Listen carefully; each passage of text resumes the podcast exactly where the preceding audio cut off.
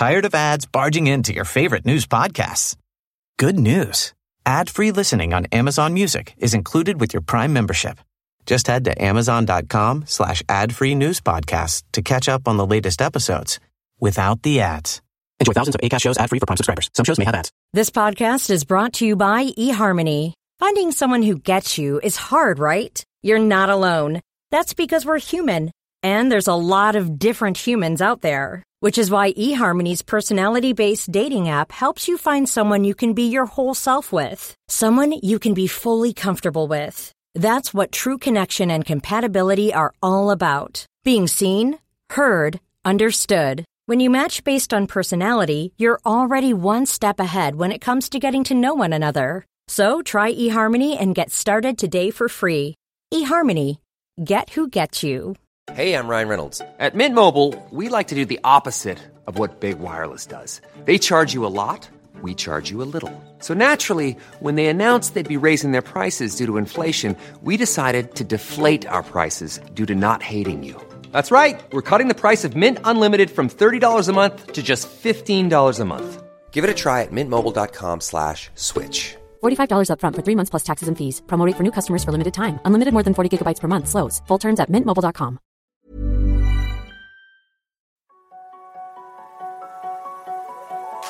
Bienvenue sur Limitless Project, le podcast qui explore les mystères de nos super pouvoirs et cherche comment les libérer.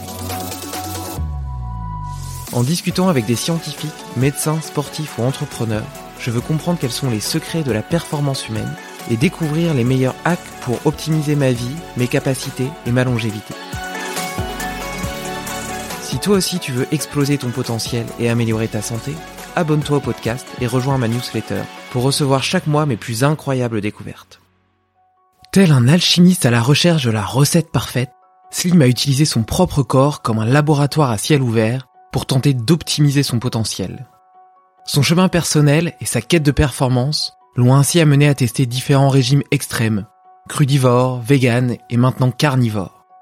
Mais Slim est aussi un ancien sportif de haut niveau qui après 22 ans de pratique a décidé de transmettre son savoir en fondant sa Movement Academy. Sa mission Permettre à chacun de développer un corps capable de tout faire. Grimper, sauter, chasser, se battre ou courir, avec fluidité et sans se blesser.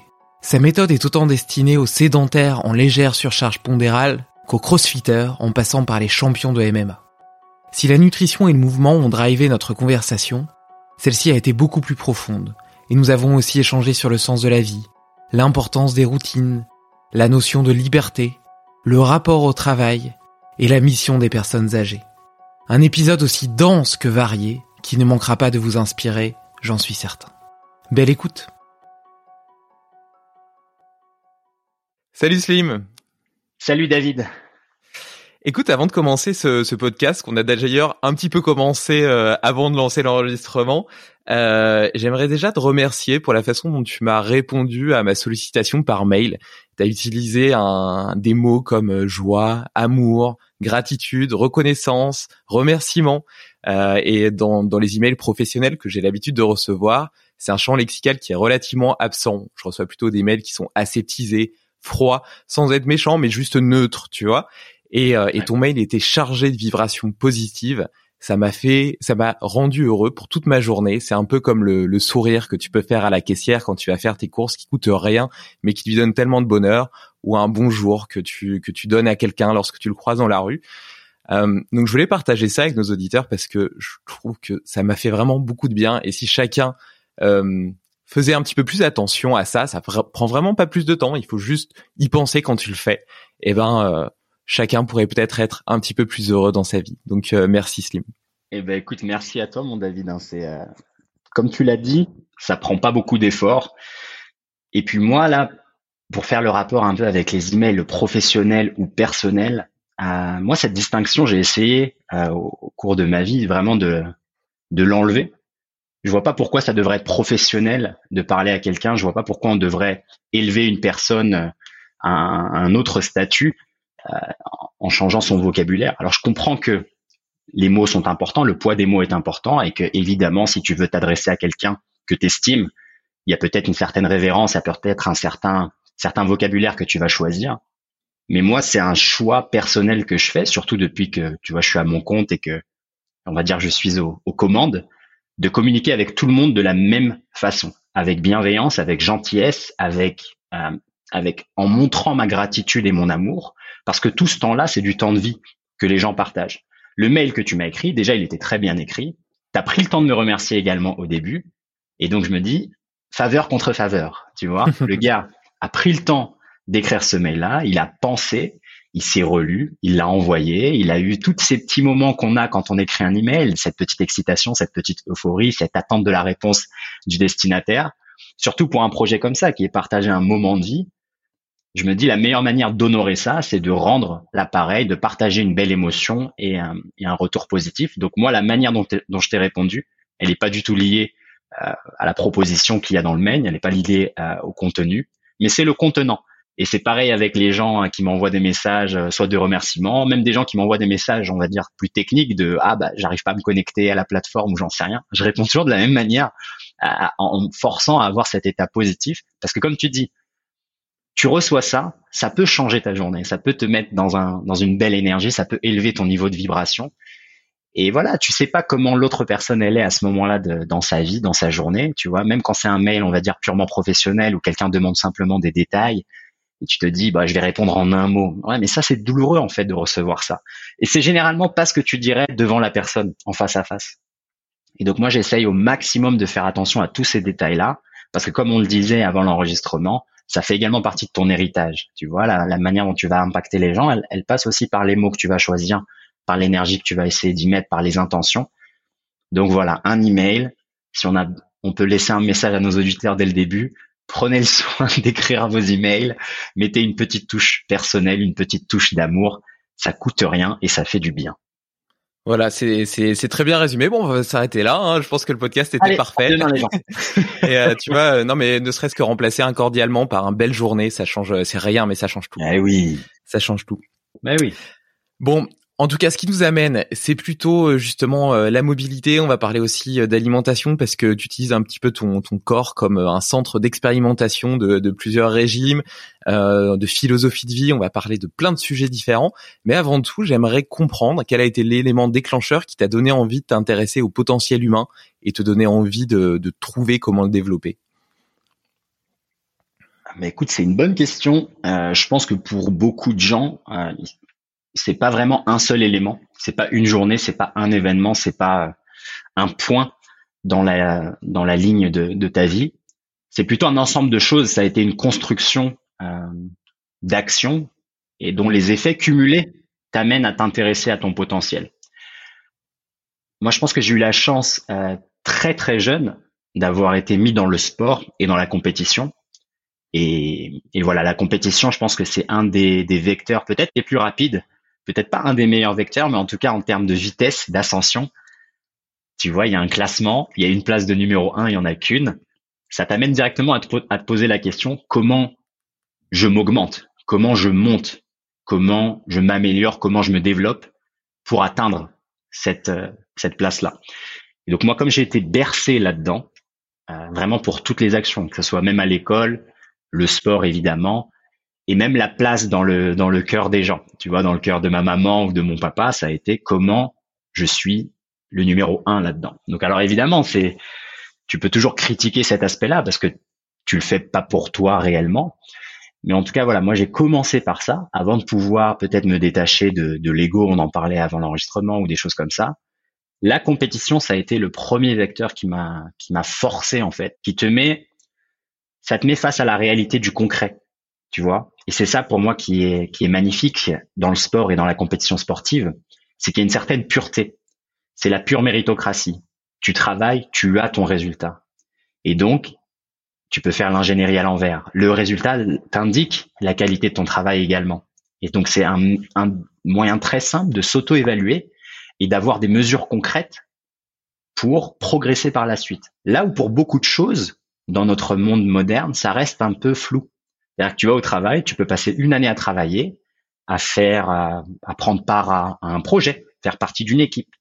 Et pour beaucoup de gens, à la fin de l'année, ils se diront, j'arrive pas à mesurer mon progrès. Est-ce que je suis réellement meilleur que la veille, que le mois précédent, que le début d'année? Où est-ce que je me situe? Et, et, je pense que le, voilà, le sport et la compétition, ça t'amène une manière simple de t'évaluer. Il y a des scores, il y a des poids que tu vas pouvoir soulever, il y a des temps que tu vas pouvoir atteindre, il y a un nombre de buts que tu vas pouvoir marquer. Et donc moi, ça a été le premier vecteur. Comment je m'augmente physiquement. Par la suite, ça a pu se transférer à d'autres choses, comme l'aspect mental, l'aspect spirituel, un peu plus tard dans ma vie. Et après, j'ai essayé d'appliquer la même méthodologie. J'ai essayé de prendre des petites actions que je peux mesurer et avoir une sorte de feedback loop, un retour assez rapide sur est-ce que ça a marché ou non. Tu vois, je vais pas attendre six mois avant de m'auto-évaluer. Tu vois, tu le fais toutes les semaines, toutes les deux semaines. Des temps très courts pour voir si tu progresses ou si tu régresses. Et après, tu essayes d'ajuster le, cap. Donc d'abord la pratique physique qui a pu m'amener à l'alimentation, l'aspect mental et la spiritualité et essayer continuellement de, progresser, d'avancer. Après, je pense que le, le début, ça a été une maximisation. Tu vas vraiment essayer de maxer les choses. Tu vois, comme si tu avais des jauges et tu veux les mettre au top. Et là, je suis dans cette phase où j'essaye plutôt d'optimiser. Tu vois, d'essayer d'avoir une approche un peu plus douce, un peu plus flexible, m'autoriser des fois de baisser certaines choses pour en augmenter d'autres et pas essayer tout le temps d'être au max partout parce que c'est une course euh, que tu vas pas pouvoir tenir sur la durée à cause évidemment de la fatigue hein, émotionnelle, intellectuelle, physique. Et là, cette idée d'optimisation, elle me plaît de plus en plus. Euh, voilà, tu de prendre des outils, de, de, les travailler, de les utiliser pendant certaines phases avant de changer, et tu t'autorises en fait à évoluer, à te transformer. Et pour moi, pour l'instant, ça semble plus cohérent avec euh, avec le monde de la nature. Hmm, bah, cette notion d'équilibre, on va y revenir. Euh, et ton point sur le sport, je trouve hyper intéressant parce que moi, j'ai eu un, un cheminement peut-être un petit peu inverse. J'ai été entrepreneur avant d'être sportif, même si je faisais un peu de sport euh, comme tout un chacun. Et, euh, et le sport, justement, étant donné que tes efforts sont toujours corrélés à une progression qui, elle, est totalement mesurable, tu as un truc qui est assez linéaire finalement, même s'il peut y avoir des plateaux, des blessures, des problèmes, etc. Mais grosso modo, tu t'avances, t'évolues, tu vois. Et, et ce côté un peu action-résultat euh, m'apporte un équilibre euh, hyper appréciable que j'ai pas justement dans mon travail d'entrepreneur qui lui est beaucoup plus fluctuant avec des hauts et des bas c'est plutôt des, des hauts et des bas c'est plutôt des montagnes russes et j'aime ça j'adore ça mais euh, mais justement toujours dans cette logique d'équilibre le sport m'apporte justement cette cette prévisibilité et cette cette mesure ce monitoring qui est qui est hyper hyper gratifiant hyper appréciable et alors du coup après après cette Ouais, pardon, vas-y, vas-y, vas-y. Non, non, j'allais, j'allais juste compléter avec ce point et peut-être essayer de, de donner aussi aux gens des outils. Si tu as ça dans ton sport, dans ton activité physique, il y a aussi des moyens de l'avoir un peu dans ton travail et peut-être par d'autres outils, mais il y a, il y a pas mal de choses qu'on peut euh, utiliser pour mesurer ses progrès euh, en termes de productivité, en termes de, en termes de qualité de travail, en termes de, de, de moments créatifs.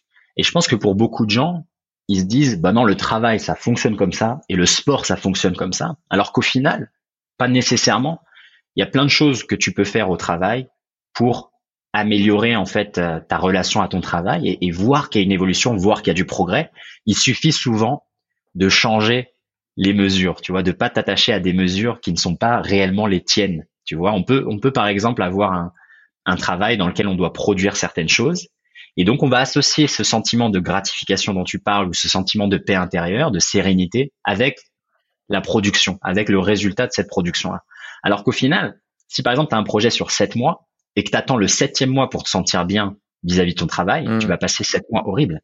Il se peut que de, enfin, ça peut être peut-être plus judicieux d'avoir des mesures peut-être chaque semaine et de se dire voilà, je m'étais dit que j'allais réaliser ces deux tâches cette semaine à la fin de la semaine, je les ai faites. Boum, j'ai cette petite dose déjà de dopamine, d'endorphine, de positivité.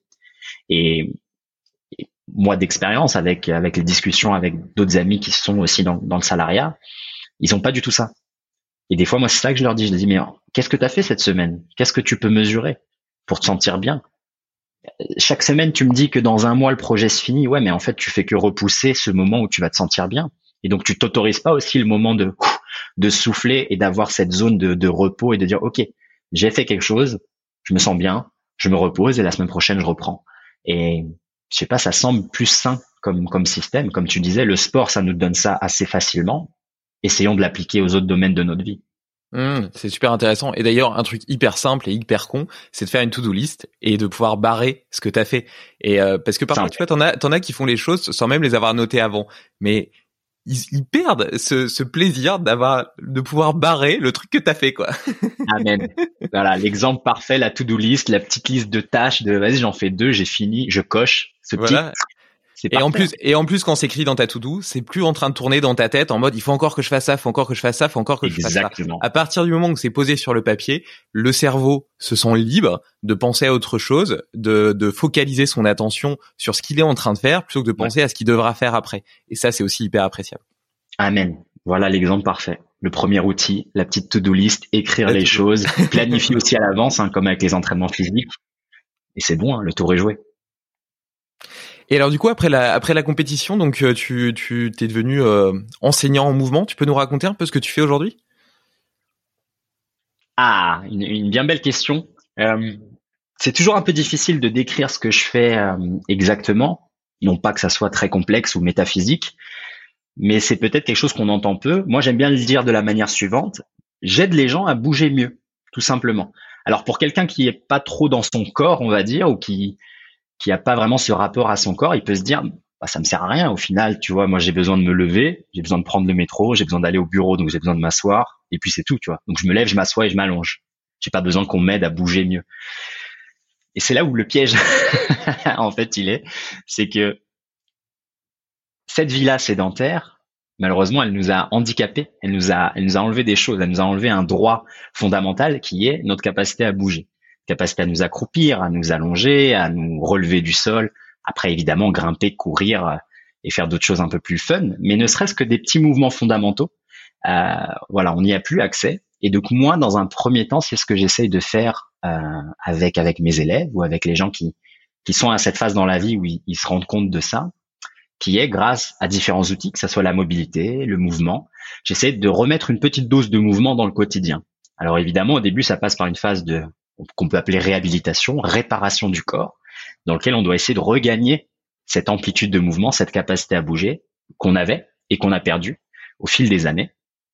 Et puis après, comme toujours, hein, comme avec le sport au début, une fois que tu as fait déjà une première étape, tu te sens un peu plus confiant, tu as une meilleure estime de toi, tu gagnes aussi des qualités comme la discipline, la rigueur, euh, la confiance dans ton corps, eh bien tu commences à peut-être passer à une étape plus, plus loin dans ton développement, qui est peut-être la recherche de la performance, la recherche de l'acquisition de nouvelles compétences, la recherche d'un pouvoir expressif, créatif, un pouvoir de traduction de tes émotions grâce au corps. Donc moi, ultimement, c'est ce que j'essaye d'amener les gens à faire pas à pas, à leur rythme, en fonction de leur point de départ, petit à petit à déverrouiller le corps, à, à le réouvrir et à reprendre un peu ce pouvoir presque divin sur cette machine-là. Tu vois, l'expérience de vie humaine, Jusqu'à preuve du contraire, c'est une expérience avant tout physique.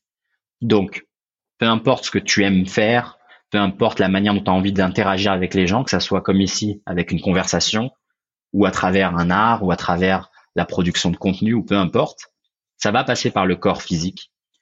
Et donc, si ce véhicule, malheureusement, il est mal entretenu, il n'a pas toutes les fonctions, tu vas te priver de joie, de bonheur, d'une expérience de vie sur cette terre qui est bien meilleur. Et donc moi, c'est ce que j'essaye d'amener les gens petit à petit, soit à se rendre compte, hein, pour celles et ceux qui ne sont pas encore à cette phase-là, ou soit pour celles et ceux qui sont déjà dans cette phase-là, à avoir des outils concrets, applicables, simples, très efficaces, pour petit à petit se réhabiliter, réouvrir, améliorer leur performance et profiter d'une meilleure vie sur Terre.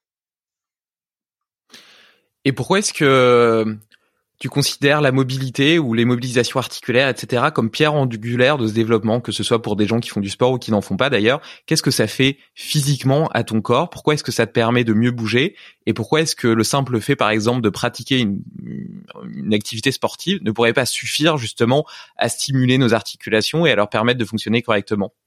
Alors ça, c'est une bonne question et euh, il y a plein d'aspects en fait que, ta question elle m'amène, notamment avec la vie moderne. C'est-à-dire que on est dans une vie dans laquelle, par nature, on va dire, on est un peu déconnecté de notre corps. Pourquoi? Parce que la vie moderne, elle est très très confortable. Il y a énormément de progrès techniques, scientifiques, sur lesquels on peut compter. Ne serait-ce que l'accès aux soins, aux médicaments, la facilité de nous déplacer, qui fait qu'on n'a plus besoin de dépenser cette énergie physique pour atteindre ces choses-là. Tu vois, t'as plus besoin de dépenser ton énergie physique pour atteindre, pour avoir de la nourriture, pour aller au travail, etc. Et ce qui fait que de base, on arrive à moins utiliser le corps. Et donc tu te dis, ok, ça fait peut-être, je sais pas, quelques années, je fais pas de sport, je commence à prendre un peu de gras, je vais directement plonger dans une pratique physique, comme le crossfit, la gymnastique, peu importe. Malheureusement, entre ton activité physique quotidienne, le peu de mouvements que tu fais, aller au bureau, t'asseoir, te relever, t'allonger, et la pratique physique, qui nécessite certains mouvements, parfois complexes, on prend l'exemple du CrossFit, il y a des snatch, il y a des clean and jerks, il y a, plein de mouvements qui sont euh, polyarticulaires, qui travaillent sur l'ensemble du corps, qui sont complexes à réaliser en termes de schéma moteur, en termes de coordination.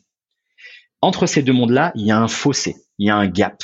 Et moi, c'est ce gap que j'essaye de résoudre, qui est le gap de la capacité à bouger. Est-ce que ton corps est prêt à l'activité physique que tu as envie de lui faire faire? D'accord? On se lève pas tous le matin en se disant mon corps est capable de faire de l'escalade mon corps est capable de faire un sprint sur 100 mètres. Si tu te lèves le matin en te disant ça, soit que tu es un très bon athlète, ou soit que tu te mens à toi-même. Le corps, il n'a pas cette capacité si tu l'as pas utilisé euh, pour cet objectif-là.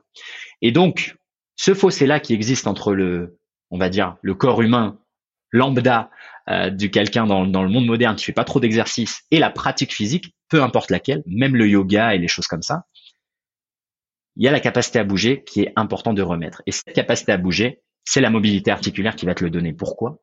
Parce qu'il s'agit littéralement de mieux contrôler ton corps, d'avoir de la force, de la flexibilité, de la coordination et simplement manipuler le pantin en fait. Tu vois, comme un pantin de bois qu'on utilise pour apprendre à dessiner l'anatomie, ton corps c'est la même chose. Si tu n'as pas accès à des fonctions naturelles de ton corps, comme plier la charnière de hanche, être capable de t'accroupir, être capable de lever le bras, de le tourner, faire des rotations internes, externes, des flexions, des extensions, tous ces micro-mouvements-là, si tu n'as pas une capacité à les faire librement, sans douleur, sans pincement, sans petite gêne, tu vas voir que ça va être très difficile de pratiquer n'importe quel sport. Pourquoi? Parce que tous les sports s'expriment en fonction de ces micro-mouvements. D'accord? La mobilité, ça te permet de réhabiliter les vecteurs de base à partir desquels tu vas pouvoir exprimer tous les mouvements humains. D'accord? Si tu as un peu l'exemple des mathématiques, c'est vraiment les vecteurs de la matrice.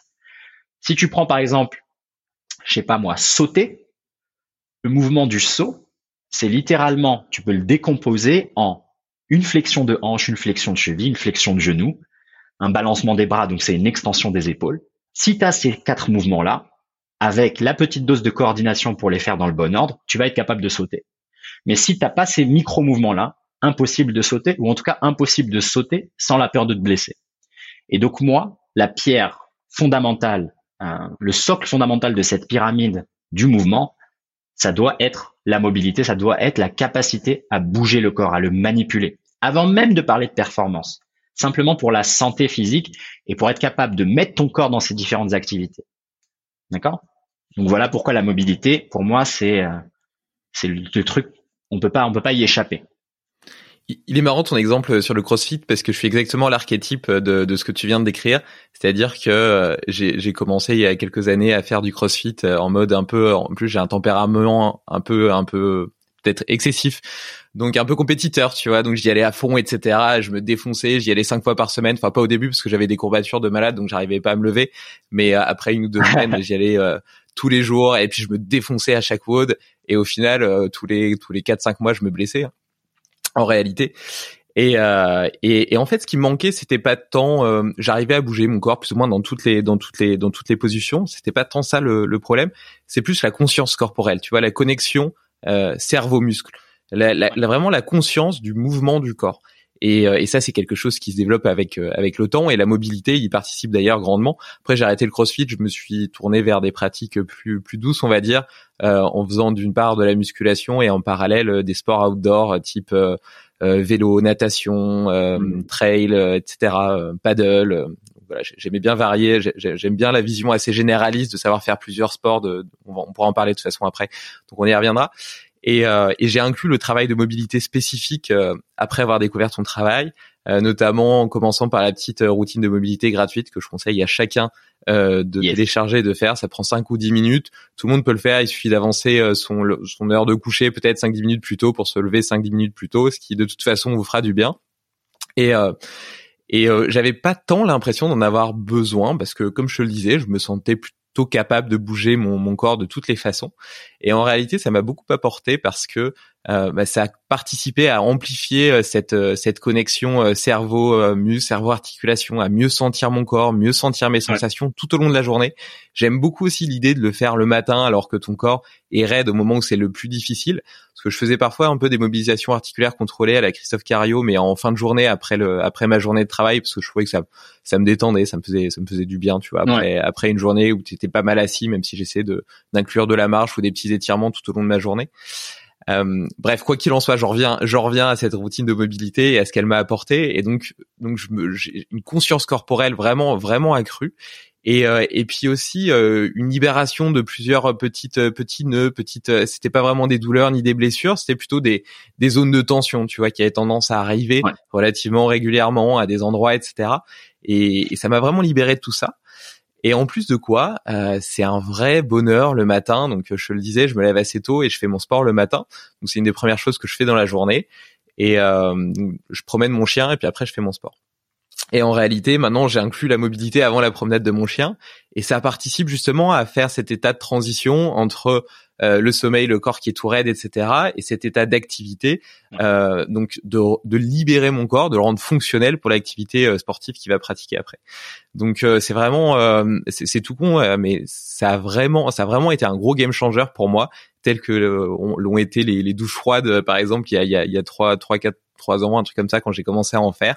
Et, euh, et c'est vraiment un, un, truc tout con qui prend vraiment pas beaucoup de temps et qui m'a apporté énormément.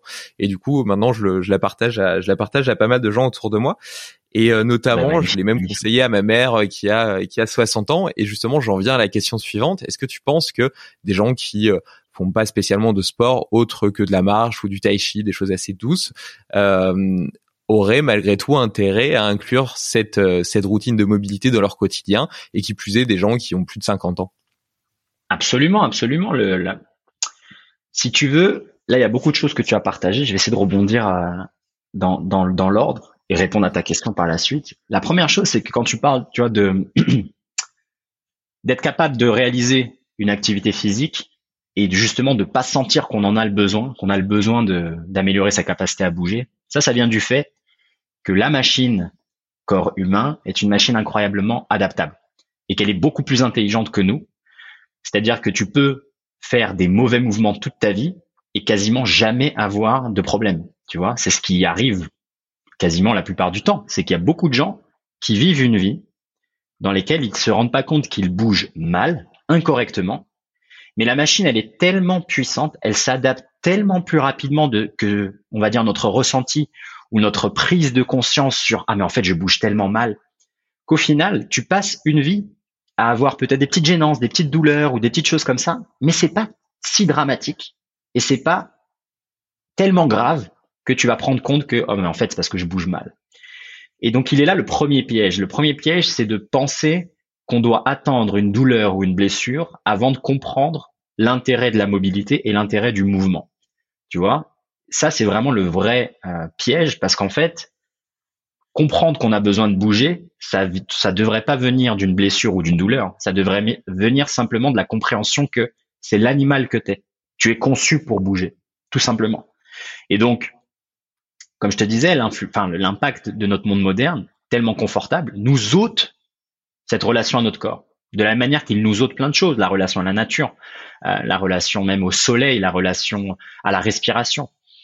Donc, ça, c'est le premier argument qui fait que on est de toute façon conçu pour bouger la machine, que ça soit faire du sport ou non. De toute façon, il devrait y avoir un moment dans la journée où on doit bouger le corps parce que, comme tous les animaux, on doit faire, on doit faire une partie de, euh, de, de, de notre journée autour de la pratique physique, autour de, de manipuler ce, ce corps-là. Et donc ton histoire là, elle est commune, elle est commune à toutes les personnes moi aussi qui me contactent, c'est qui me disent bah ça fait dix ans en fait que je fais du Muay Thai et j'ai jamais eu mal. Ouais, mais en fait ton ton corps s'est adapté au mauvais mouvement, de sorte que tu n'as pas des signaux de douleur intenses. Et ça a aussi changé la perspective de l'expérience de vie humaine que tu as. C'est-à-dire que pour toi maintenant, l'expérience de vie humaine, c'est celle-ci. Ton corps, il t'a facilité le travail pour que tu puisses faire les mouvements que tu lui demandes. Mais malheureusement, il a aussi baissé le standard. Il a baissé la qualité de vie à laquelle tu as accès. Et toi, tu t'en rends pas compte. C'est-à-dire que tu peux passer 90 années sur cette belle planète, à avoir un peu le dos courbé, à avoir peut-être un manque d'amplitude aux épaules et aux hanches, et vivre une vie en pensant que tu as, as vécu une vie heureuse. Là où, si tu avais fait l'effort peut-être de bouger, de respirer, de méditer, etc., tu aurais eu une autre qualité de vie. Et c'est là qu'on arrive dans le point que tu mentionnais au début, l'optimisation. L'optimisation, c'est ça. C'est essayer de trouver la meilleure manière de vivre cette vie. Pas la manière, on va dire, la plus, euh, la plus bas niveau, simplement pour éviter de mourir à 20 ans, quoi, tu vois. Parce que c'est ça au final. Tu vois, avoir un corps qui n'est pas capable de faire des activités, qui n'est pas capable de instantanément produire du mouvement, tu vois, marcher dans la rue et instantanément pouvoir courir, pouvoir soulever une charge sans jamais te poser la question que tu vas avoir mal au dos, tu vois. Euh, on t'appelle pour de l'escalade, tu peux. On t'appelle pour un foot, tu peux. Être en nature, marcher, courir, faire de la randonnée, sans jamais avoir de courbature, rien. Pourquoi? Parce que ton corps est disponible. Garantie, tout le monde qui entend ça va se dire, ça c'est clairement une meilleure expérience de vie, tu vois. Mais c'est comme pour toutes les choses, que ce soit euh, ton travail, euh, la relation à, la partie peut-être créative ou artistique. Si tu ne veux pas plus, eh ben tu vas tu vas tu vas juste manquer cette expérience et c'est tout, tu vois. Donc c'est pour ça que ça des fois c'est très difficile aussi de partager le point de vue sur l'importance du mouvement et de la mobilité pour des gens qui se disent je m'en sors déjà très bien comme ça. Certes, ils ont tout à fait le droit de penser ça. Et moi, ce que je propose, c'est déjà bah écoute, c'est bravo, tu t'en sors très bien comme ça. Moi, je te propose de t'en sortir pas juste très bien, mais d'optimiser, d'être encore mieux, d'être encore plus en joie, encore plus en gratitude, encore plus en vitalité, avoir de l'énergie le matin, tout ça parce que ton corps est prêt. Donc ça, c'est le, point de vue un peu pour répondre à, la partie euh, je fais du crossfit et je me j'ai jamais senti que j'en avais le besoin. Et la seconde partie qui est euh, est-ce que c'est important pour les personnes peut-être plus âgées? C'est important absolument pour tout le monde, tous les âges. Comme je te disais, ça a à voir avec l'animal que tu es, ça a à voir avec la fondation en fait, l'expérience de base que tu devrais avoir. C'est une expérience qui devrait être libre de douleur, libre de blessures. On ne devrait pas se blesser, en tout cas, évidemment pas les blessures euh, classiques quoi. Tu vois, tu fermes le placard de la cuisine et, et tu t'es déboîté l'épaule. Là, il y a un vrai problème. Alors évidemment, une blessure au jiu-jitsu ou en sport de combat, c'est tout à fait autre chose. Mais voilà, une expérience de vie dans laquelle il n'y a pas de blessure, pas de douleur, tu as une disponibilité du corps à tout moment, tu as une accessibilité à toutes les fonctions. Ça, ça va produire plus de pensées positives, plus d'ambition, plus de prise de risque, plus de volonté, tout simplement, de rayonner, d'oser faire les choses. Tout ça parce que tu peux compter sur ton véhicule à tout moment. Donc pour les personnes âgées, comme pour les plus jeunes, c'est fondamental pour moi de rétablir un moment dans la journée, comme tu disais, 5, 10, 15, 20 minutes, peut-être le matin idéalement, presque un moment méditatif dans lequel tu reconnectes à toi, à ton corps, à ton véhicule. Et dans le mot reconnecte, il y a reconnaître dans le sens reconnaissance, que ça existe, tu vois, que hmm. je suis dedans. Tu vois, ça c'est la première chose. Avant même de vouloir reconnecter et bouger les articulations librement et de comprendre les repères dans l'espace, visualiser ton corps dans l'espace, bien avant ça, il y a je reconnais l'existe, que mon existence est à travers ce véhicule. Donc la première chose pour en prendre soin, c'est de lui donner ce dont il a besoin, qui est de bouger. Alors évidemment, quand tu es une personne âgée, d'autant plus. Pourquoi? Parce que là, ça a à voir avec la prévention des blessures, euh, la prévention, par exemple, de tomber et d'être incapable de se relever, qui est une des causes de mortalité chez les personnes âgées. C'est cette incapacité à de nouveau se relever, tu vois. Alors évidemment, ça passe par la mobilité et par la suite par la force, par vraiment un, conditionnement même musculaire. Mais voilà, t'as 50 ans, t'as 60 ans, t'as 40 ans, t'as 30 ans, prends 5 à 10 minutes le matin, bouge ton corps, peu importe la manière, t'es même pas obligé de faire une routine avec des vrais exercices. Simplement faire comme les animaux qui pendiculent le matin, ils se posent pas la question est-ce que je dois faire un chien tête en bas, une rotation interne? Ils font des trucs. Et je pense qu'on a tous cette capacité, c'est enfoui en nous, de savoir ce dont on a besoin. Tu vois, quand tu ce que les gens appellent je m'étire, alors qu'ils s'étirent pas, ils pendiculent. C'est-à-dire que tu contractes les muscles pour, par exemple, faire une extension de ta colonne et ouvrir ta cage thoracique. Tu vois, les gens restent comme ça deux, trois secondes le matin. Ça, c'est pendiculé. C'est ça de la mobilité. C'est ça, bouger le corps. Ton corps le sait. Il sait déjà ce dont tu as besoin. Et donc, dédier du temps à, comme je, comme je l'ai dit au début, reconnaître cela et prendre du temps pour dialoguer avec le corps, tu vas voir, ça va porter des dividendes énormes sur ta santé et sur ta longévité. Un autre outil d'ailleurs qui peut qui peut aller un peu dans ce sens-là, c'est toutes les méditations de, conscience corporelle qui te permettent justement de, mieux te reconnecter à tes sensations, à tes sensations corporelles et qui peuvent être peut-être un, bon préambule à ce travail de mobilité et de mouvement. Et, et par rapport à ton point sur la sur la sous-exploitation du potentiel que je trouve hyper intéressant parce qu'il est à la genèse de ce podcast et euh, il recoupe bien avec mon histoire personnelle qui est que pendant des années, euh, je faisais beaucoup la fête, je buvais beaucoup d'alcool, je consommais euh, plusieurs drogues différentes. Euh, et pour autant, j'étais entrepreneur, j'avais des sociétés qui marchaient plutôt pas trop mal, etc. Et j'avais pas l'impression de, tu vois, l'adaptabilité du corps, elle est, elle est vraie pour le, elle est vraie pour le mouvement, mais elle est aussi vraie pour tout ce que tu lui fais subir, la mauvaise alimentation, le tabac. Je fumais, par exemple, tu vois, quand tu commences à fumer, au début, tu tousses un petit peu, etc. Après 15 jours, ton corps, il s'est habitué. T'as plus l'impression que ça, te pose un problème de fumer une cigarette. L'alcool, c'est pareil. Au début, mmh. tu prends, tu bois trois, quatre verres. Le lendemain, t'es un peu mal et tu te dis, ouais, c'est pas terrible. Si t'en bois tous les jours trois, quatre verres ou une bouteille, le lendemain, t'es frais et, et ton corps a réussi à l'absorber. Et, et, donc, oui, bon, mais je, je recommande pas, bien évidemment. Mais tu vois, j'avais pas l'impression, j'avais pas l'impression d'être en deçà de mon potentiel. Et bon, depuis depuis quelques années, j'ai commencé ce chemin euh, justement de un chemin qui est tellement radical par rapport à ce que j'étais avant que je, je peux même pas vraiment le définir et qui m'a mené petit à petit à m'intéresser au potentiel humain et à, et, à comment l'optimiser parce que tu as toujours envie d'aller plus loin. Le chemin est infini et passionnant et donc euh, tu tu t'y vas brique par brique. Au début, tu commences par faire un peu de sport, améliorer un peu ton alimentation, puis après tu as toujours envie d'aller plus loin, tu vois. Euh, c'est c'est passionnant, c'est génial, c'est c'est grisant. Et aujourd'hui, j'ai 30 ans et je me suis jamais senti aussi bien aussi euh, aussi productif, aussi créatif, aussi bien dans mon corps, aussi bien dans ma tête, aussi connecté à la nature. Tu parlais tout à l'heure euh, des sociétés modernes, etc. Et je parle souvent dans ces podcasts de du drame qui se joue euh, dans le fait de passer nos vies dans des boîtes. Et je dis, tu vois, c'est un peu comme si on s'était mis nous-mêmes en cage dans un zoo, tu vois, et on l'accepte. Et et bref, je, je, je digresse, mais tout ça pour dire que mon potentiel, ce que je pensais être comme un état normal il y a 10 ans, était en réalité peut-être 60% de mon potentiel. Et aujourd'hui, je suis à 100%, ou peut-être pas à 100%, je suis peut-être à 90% parce qu'on peut toujours améliorer. Mais, et donc aujourd'hui, si je revenais à avant, je me dis, ah putain, mais je, je sous-exploite complètement ce que je suis capable de faire. Mais j'en avais pas conscience avant parce que j'avais pas connu cet état de grâce, entre guillemets, comme j'ai envie de l'appeler, euh, qui est, qui est largement supérieur. Exactement. Et tellement, tellement agréable. Voilà, ça, c'est la, la, première, euh, ça, c'est un, des, points qui est très important quand on parle de potentiel, quand on parle de capacité euh, humaine, soit de la productivité, la créativité, c'est que tout a à voir avec où est-ce que toi tu places la barre, quel est ton standard de vie?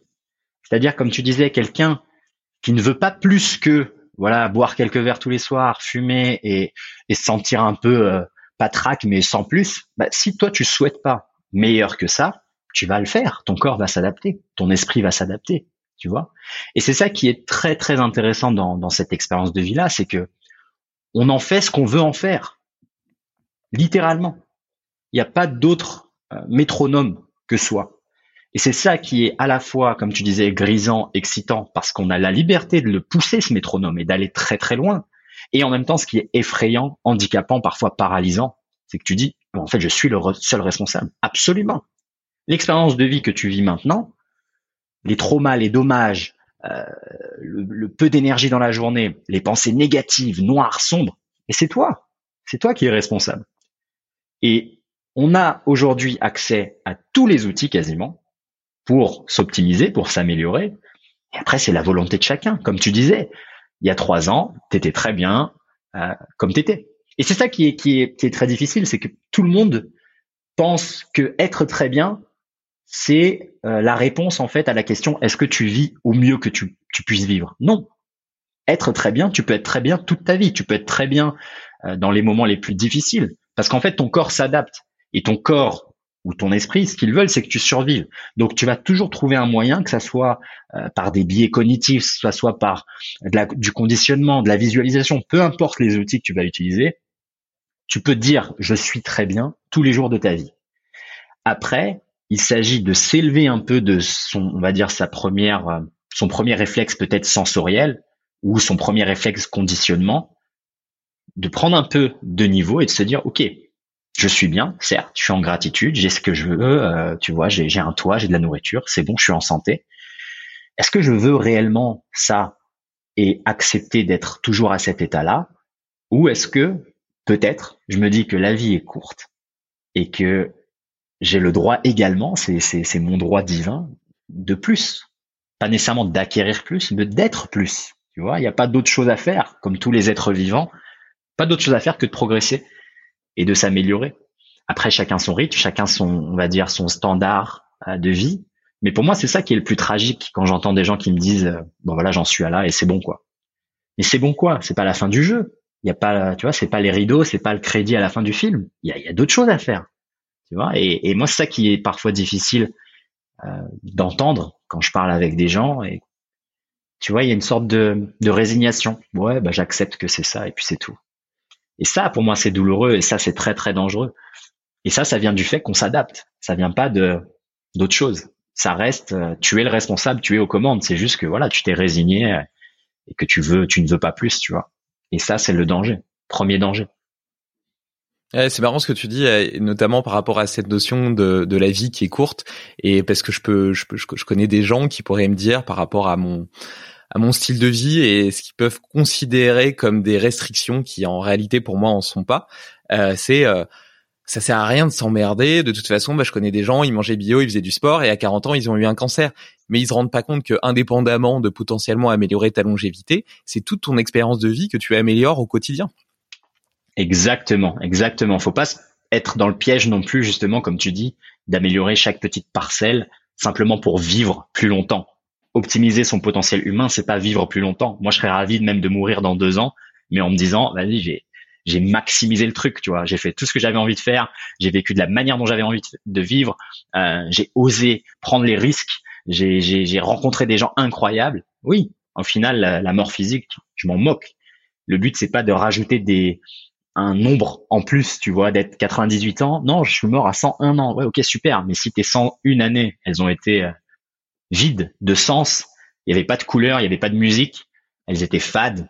Bah, ça sert à rien. Je préfère largement mourir bien plus tôt, tu vois. Et comme tu dis, il y a beaucoup de gens qui vont. Encore une fois, ça c'est des, des, des, biais, tu vois. C'est des, c'est des manières de, justifier qu'en fait notre existence, elle n'est pas si euh, fulfilling, elle n'est pas si épanouissante, elle nous remplit pas le cœur de joie. Moi, j'avais j'avais un ami qui m'avait dit ça une fois, il y a trois quatre ans. Il m'avait dit qu'est-ce qui fait vibrer ton âme? Ça, pour moi, c'est la question que j'essaie en permanence de me poser. Et une fois que tu as ce dialogue en permanence avec toi-même, qu'est-ce qui fait réellement vibrer mon âme? Qu'est-ce qui fait, qui fait, qui met mon vraiment mon cœur et mon essence en feu?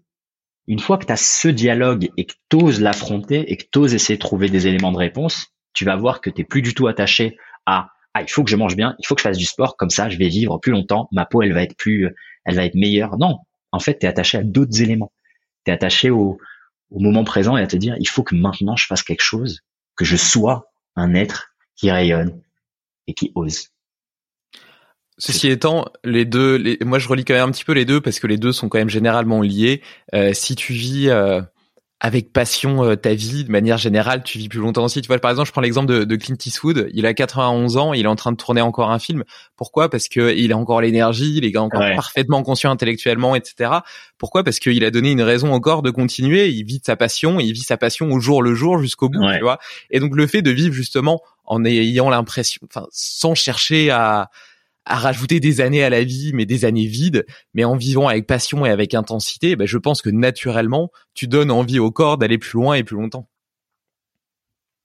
Amen. Et c'est ça le la clé, c'est que les gens qui font le le chemin, on va dire inverse, qui veulent le résultat et pas le processus, eh ben, comme tu dis, ils vont rajouter des années vides. Alors que si tu te plonges dans le processus, un des effets secondaires, ça va être plus d'années de vie.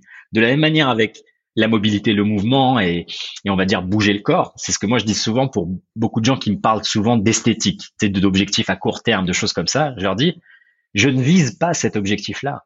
Je vise le processus. La conséquence, c'est l'esthétique. La conséquence, c'est me sentir bien. La conséquence, c'est la bonne qualité de, de peau, de tout ce que tu veux, tout ce que toi, tu, tu cherches comme objectif à atteindre. Le mets pas en objectif, mais le processus dans l'objectif. Te renforcer, te sentir bien, euh, bouger mieux, et tu vas voir que le bonus, c'est tout ça. C'est des années de vie, c'est tout ce que tu peux euh, penser être l'objectif pour beaucoup, alors que ça ne l'est pas du tout. Et alors justement, pour reconnecter avec euh, avec le corps et avec ce qu'il est capable de faire, tout à l'heure tu disais l'idéal, ça serait que quelle que soit la sollicitation que tu lui offres, il soit capable d'y répondre. Que tu veuilles euh, grimper, courir, sauter, soulever un caillou hyper lourd ou, euh, ou voler, bon ça c'est peut-être un petit peu compliqué, qu'il soit capable de le faire. Et comment est-ce que tu arrives justement à avoir un corps prêt à tout, capable de tout? Eh ben écoute, ça c'est la question euh, fondamentale. Voilà, c'est la question fondamentale. Hein, c'est la question à laquelle on essaye de, de répondre. Euh, moi, dans mon groupe, dans ma communauté, ou en tout cas les gens qui partagent cette approche-là, l'idée est simple, c'est qu'en fait, ce corps-là, on l'avait déjà. On l'avait déjà étant enfant. On est né avec ce corps-là. Et c'est ça qui est, c'est presque, tu vois, c'est un jeu de pensée philosophique. C'est te dire, j'essaye d'atteindre quelque chose que j'avais en fait déjà depuis le début. Parce que depuis le début, on est né avec ça. Il y a aucun enfant qui a des problèmes de raideur articulaire ou de, tu vois, on est né avec full capacity, tu vois, capacité complète de, de, de, de bouger comme on veut, sans peur, sans crainte, avec une confiance totale. Hier, j'étais euh, j'étais au parc, je prenais un petit bain de soleil et je voyais un enfant qui courait, tu vois, qui chassait les pigeons, etc. Et il y avait sa maman derrière qui essayait de le rattraper, qui essayait de pour pas qu'il tombe, etc. Et en fait, qui l'empêchait de vraiment vivre son expérience de laisse-moi courir, laisse-moi chasser les choses, laisse-moi activer mon corps. Et donc, bref, elle le rattrape, etc. Et quelques minutes après, il se rapproche d'un arbre, il met la main contre l'arbre et il commence à, faire des cris d'enfant. Et moi, j'étais en train de m'imaginer, je me dis, en fait, là, cet enfant-là, il a l'expérience de vie physique que moi, je souhaite avoir. Il a l'expérience pure de, je suis sans peur, je suis sans crainte, je vois un animal, j'ai envie de courir après lui, il y a un arbre, je veux le toucher de mes mains, je veux avoir ce contact sensoriel, euh, je peux m'asseoir par terre sans jamais me poser la question du regard des autres, machin. Je peux marcher à quatre pattes euh, sans penser à mes fringues que je vais salir, etc. Je peux mettre mes mains sur la roche sans penser que je vais ouvrir la peau. C'est ça l'expérience ultime, et c'est ça le corps réellement capable de tout faire. Pour beaucoup aujourd'hui pensent qu'un corps capable de tout faire, c'est un corps qui est à la fois capable de marcher sur les mains, faire des saltos, des acrobaties, euh, marcher à quatre pattes comme un lézard. Pour moi, c'est pas réellement ça. Pour moi, c'est réellement cette sensation-là que je viens de te décrire avec cet enfant. C'est cette liberté-là c'est d'un corps prêt, d'un corps disponible. J'ai pas besoin de m'échauffer, j'ai pas besoin de, j'ai juste à être. D'accord? Là, j'ai envie de courir, je cours. J'ai envie de marcher, je marche. Et même dans le cas où j'en ai pas envie, c'est ça aussi qui est beau. C'est-à-dire que si par exemple j'ai, un problème dans ma, dans ma vie, dans ma journée, ou euh, je sais pas, je suis en voiture et la voiture elle, elle tombe en panne et j'ai 12 kilomètres à faire, j'ai pas à me poser de questions, je peux les faire tu vois. Donc, on n'est pas obligé non plus d'extrapoler et de se dire je vais avoir un corps qui est capable de performer partout, mais simplement de faire les choses. Pour moi, c'est déjà euh, un point de vue qui est peut-être plus sain que ce que le monde du fitness moderne essaye de nous vendre en permanence. Alors après, la question pour l'atteindre, ça encore une fois, c'est comme pour toutes les autres chose, c'est le chemin de, ta vie. Je répondais à cette question récemment dans une foire aux questions de quelqu'un qui me disait qu'est-ce c'est quoi être un généraliste et c'est quoi être un spécialiste? Et justement, moi je disais que pour atteindre cet état-là, c'est un état que tu atteins au quotidien au final. C'est pas un état que tu atteins dans 20 ans et hop, tu as une médaille ou tu as une ceinture noire de OK, maintenant je suis un généraliste. Non, c'est en faisant des expériences de vie, en pratiquant différents sports, en écoutant les besoins de ton corps. Peut-être quand tu es jeune, tu peux apprendre des compétences techniques, artistiques, créatives, et peut-être quand tu commences à avoir de l'âge, tu travailleras plus sur la préparation physique, etc. Et la combinaison de tout ce que tu as acquis au cours de ta vie va te faire sentir être dans cet état-là, être un généraliste, être capable, être disponible. Donc moi maintenant, c'est vraiment comme ça que je le vois, c'est avoir une pratique physique régulière qui te donne accès à cet état-là, en tout cas qui essaye de te redonner accès à cet état-là, même s'il va jamais être atteignable tu vois. Et donc, au final, euh, au-delà de est-ce que je me spécialise dans un sport ou est-ce que j'ai une pratique de mouvement pour prétendre être capable de tout faire, au-delà de toutes ces choses-là qui sont un peu, euh, c'est pécunier, tu vois. C'est comment je me sens aujourd'hui. Est-ce que aujourd'hui je me sens capable et je me sens disponible, même si j'ai pas toutes les compétences techniques et même si j'ai pas fait tous les sports et même si je ne sais pas tout faire. Est-ce que si demain on me propose un sport que j'ai jamais pratiqué, est-ce que ne serait-ce que j'ai l'envie de le pratiquer et que j'ai pas de doute ou de peur quant à mon corps et est-ce qu'il va se blesser ou non? Déjà cet état-là, c'est vraiment un état mental, une relation à son corps comme celle-ci. Pour moi, c'est une bénédiction. C'est d'être capable de se dire, je peux compter sur toi peu importe le stimuli. Après, l'idée de la performance dans tous les stimuli, ça c'est chacun chacun verra. Mais voilà, pour moi, la manière d'atteindre déjà cet état-là, c'est beaucoup dans la tête, c'est beaucoup dans la pensée, et après c'est au quotidien avoir une pratique physique. Vraiment, ça peut pas, on peut pas y échapper. C'est pas du du trois fois par semaine tu vas à la musculation. Non non, c'est au quotidien déjà, tu as une mobilité ou tu as quelque chose qui fait bouger ton corps. Et après, comme je te dis, cet état de mental, il vient avec une curiosité et une volonté, comme on disait au début, d'élever ton standard de vie et de, en fait, il faut, il faut le vouloir. il faut vouloir vivre mieux pour vivre mieux. Il n'y a pas d'autre euh, manière de le faire. Si je te donne toutes les clés, méditation, nutrition, mouvement, etc., si tu le veux pas, tu vas pas le, tu vas pas le vivre. Déjà, la première étape, c'est ça, c'est vouloir avoir cette capacité-là. Et après, je pense que, comme, euh, comme pour tout, hein, c'est laisser le temps au temps et ça va venir petit à petit, d'avoir cette confiance, de se dire ouais, bah, demain je peux faire un foot, aucun souci. Ouais, après je peux faire un peu de natation, pas de problème. Tu vois? Hmm. Bouger au quotidien, ça c'est clair que, que c'est la base. Je partage totalement euh, ton point de vue sur le sujet. On, l'a déjà évoqué plusieurs fois sur le podcast. Mais il y, a, deux autres petites choses que j'aimerais souligner euh, dans ton exemple avec euh, l'enfant. La première, c'est le jeu. Euh, tout est devenu tellement sérieux dans nos sociétés qu'on en perd notre capacité à jouer, à s'amuser comme des enfants. Et j'ai pas de clé ou de solution à, à partager. Peut-être que toi, tu en auras une. Tu peux, tu pourras, tu pourras l'évoquer après.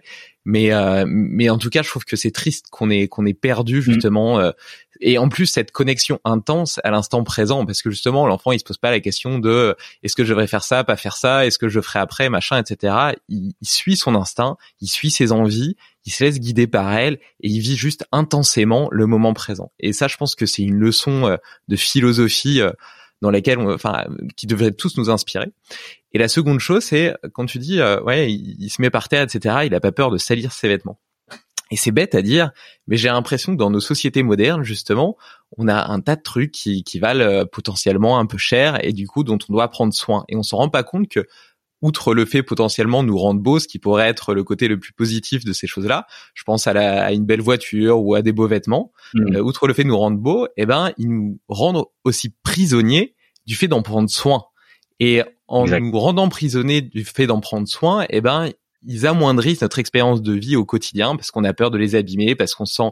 Je prends un exemple tout con, par exemple sur les vêtements. Moi, pendant longtemps, euh, enfin, j'aimais, je venais au bureau, j'aimais bien mettre des chemises, etc et euh, pas de cravate quand même, mais euh, mais voilà chemise, pantalon et, euh, et en réalité je me sentais étriqué dans mes chemises. Jamais j'aurais fait des fentes avec ou des squats ou quoi que ce soit. Même mon pantalon, tu vois, surtout les pantalons hommes, autant les pantalons femmes, ils ont mis un peu d'élastane dedans, etc.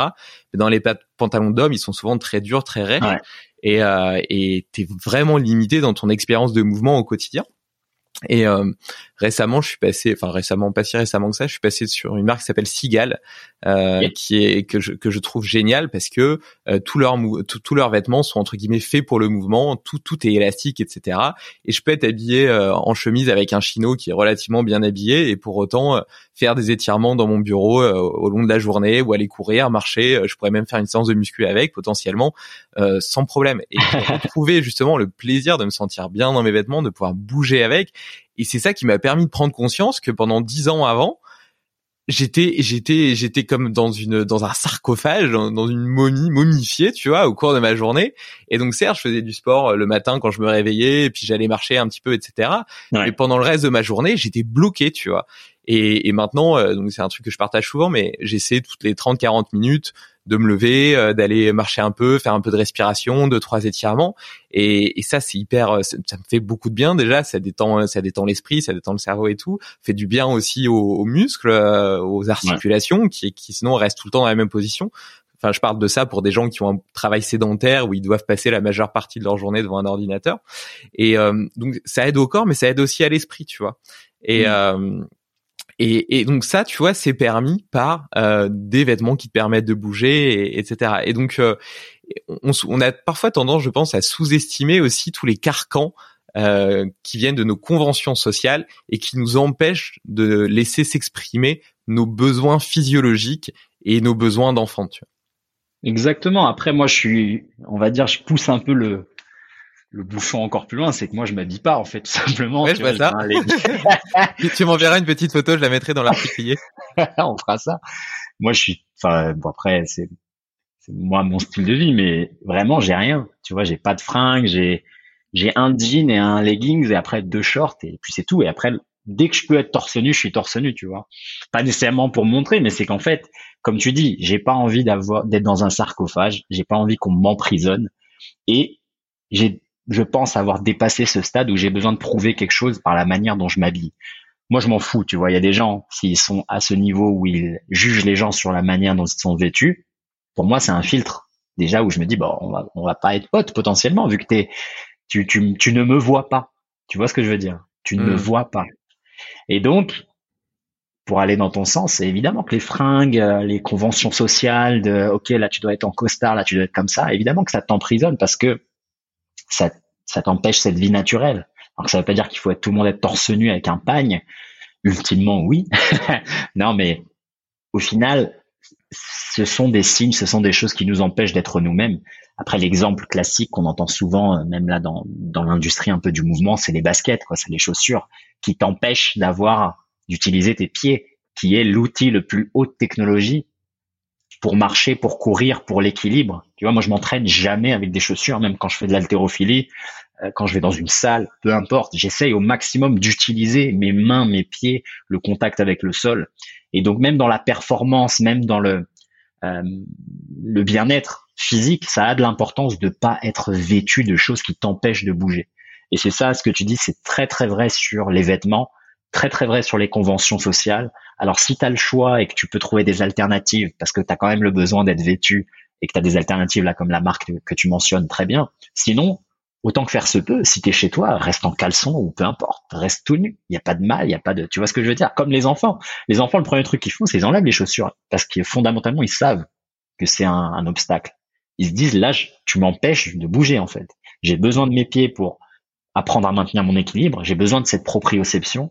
J'ai besoin d'apprendre à mettre ma tête verticalement au-dessus de ma colonne, d'utiliser un peu tous mes muscles et des micro-contractions pour hop réaligner le corps verticalement. Si j'ai des baskets, tu m'empêches de faire ça. Et même dans l'exemple que je t'ai donné, euh, l'enfant avait des baskets. Donc moi, je le voyais déjà à la forme de ses genoux, euh, quand, quand comment il rentrait en, rotation interne. Je me disais, voilà, celui-là, en plus, il y a la couche. La couche aussi, ça t'empêche d'utiliser proprement tes, tes, hanches. Donc, tu vois, il y a tous ces ajouts-là qui sont, évidemment, que t'as pas envie qu'il fasse caca partout. Donc, tu dis, OK, je mets une couche, comme ça, c'est plus pratique. Ouais, c'est plus pratique pour toi, le parent. Mais en fait, pour lui, ses hanches, elles vont s'ouvrir d'une manière qui va l'empêcher peut-être de faire certains mouvements. Ses, ses pieds, ils vont s'habituer à la forme des chaussures et peut-être qu'il va avoir ce creux à l'intérieur euh, des pieds. Toutes ces choses-là, ça a des répercussions énormes sur le développement du corps et donc par extension du développement de l'esprit en termes de schéma moteur, de contrôle neuronal, de, de connexion nerveuse.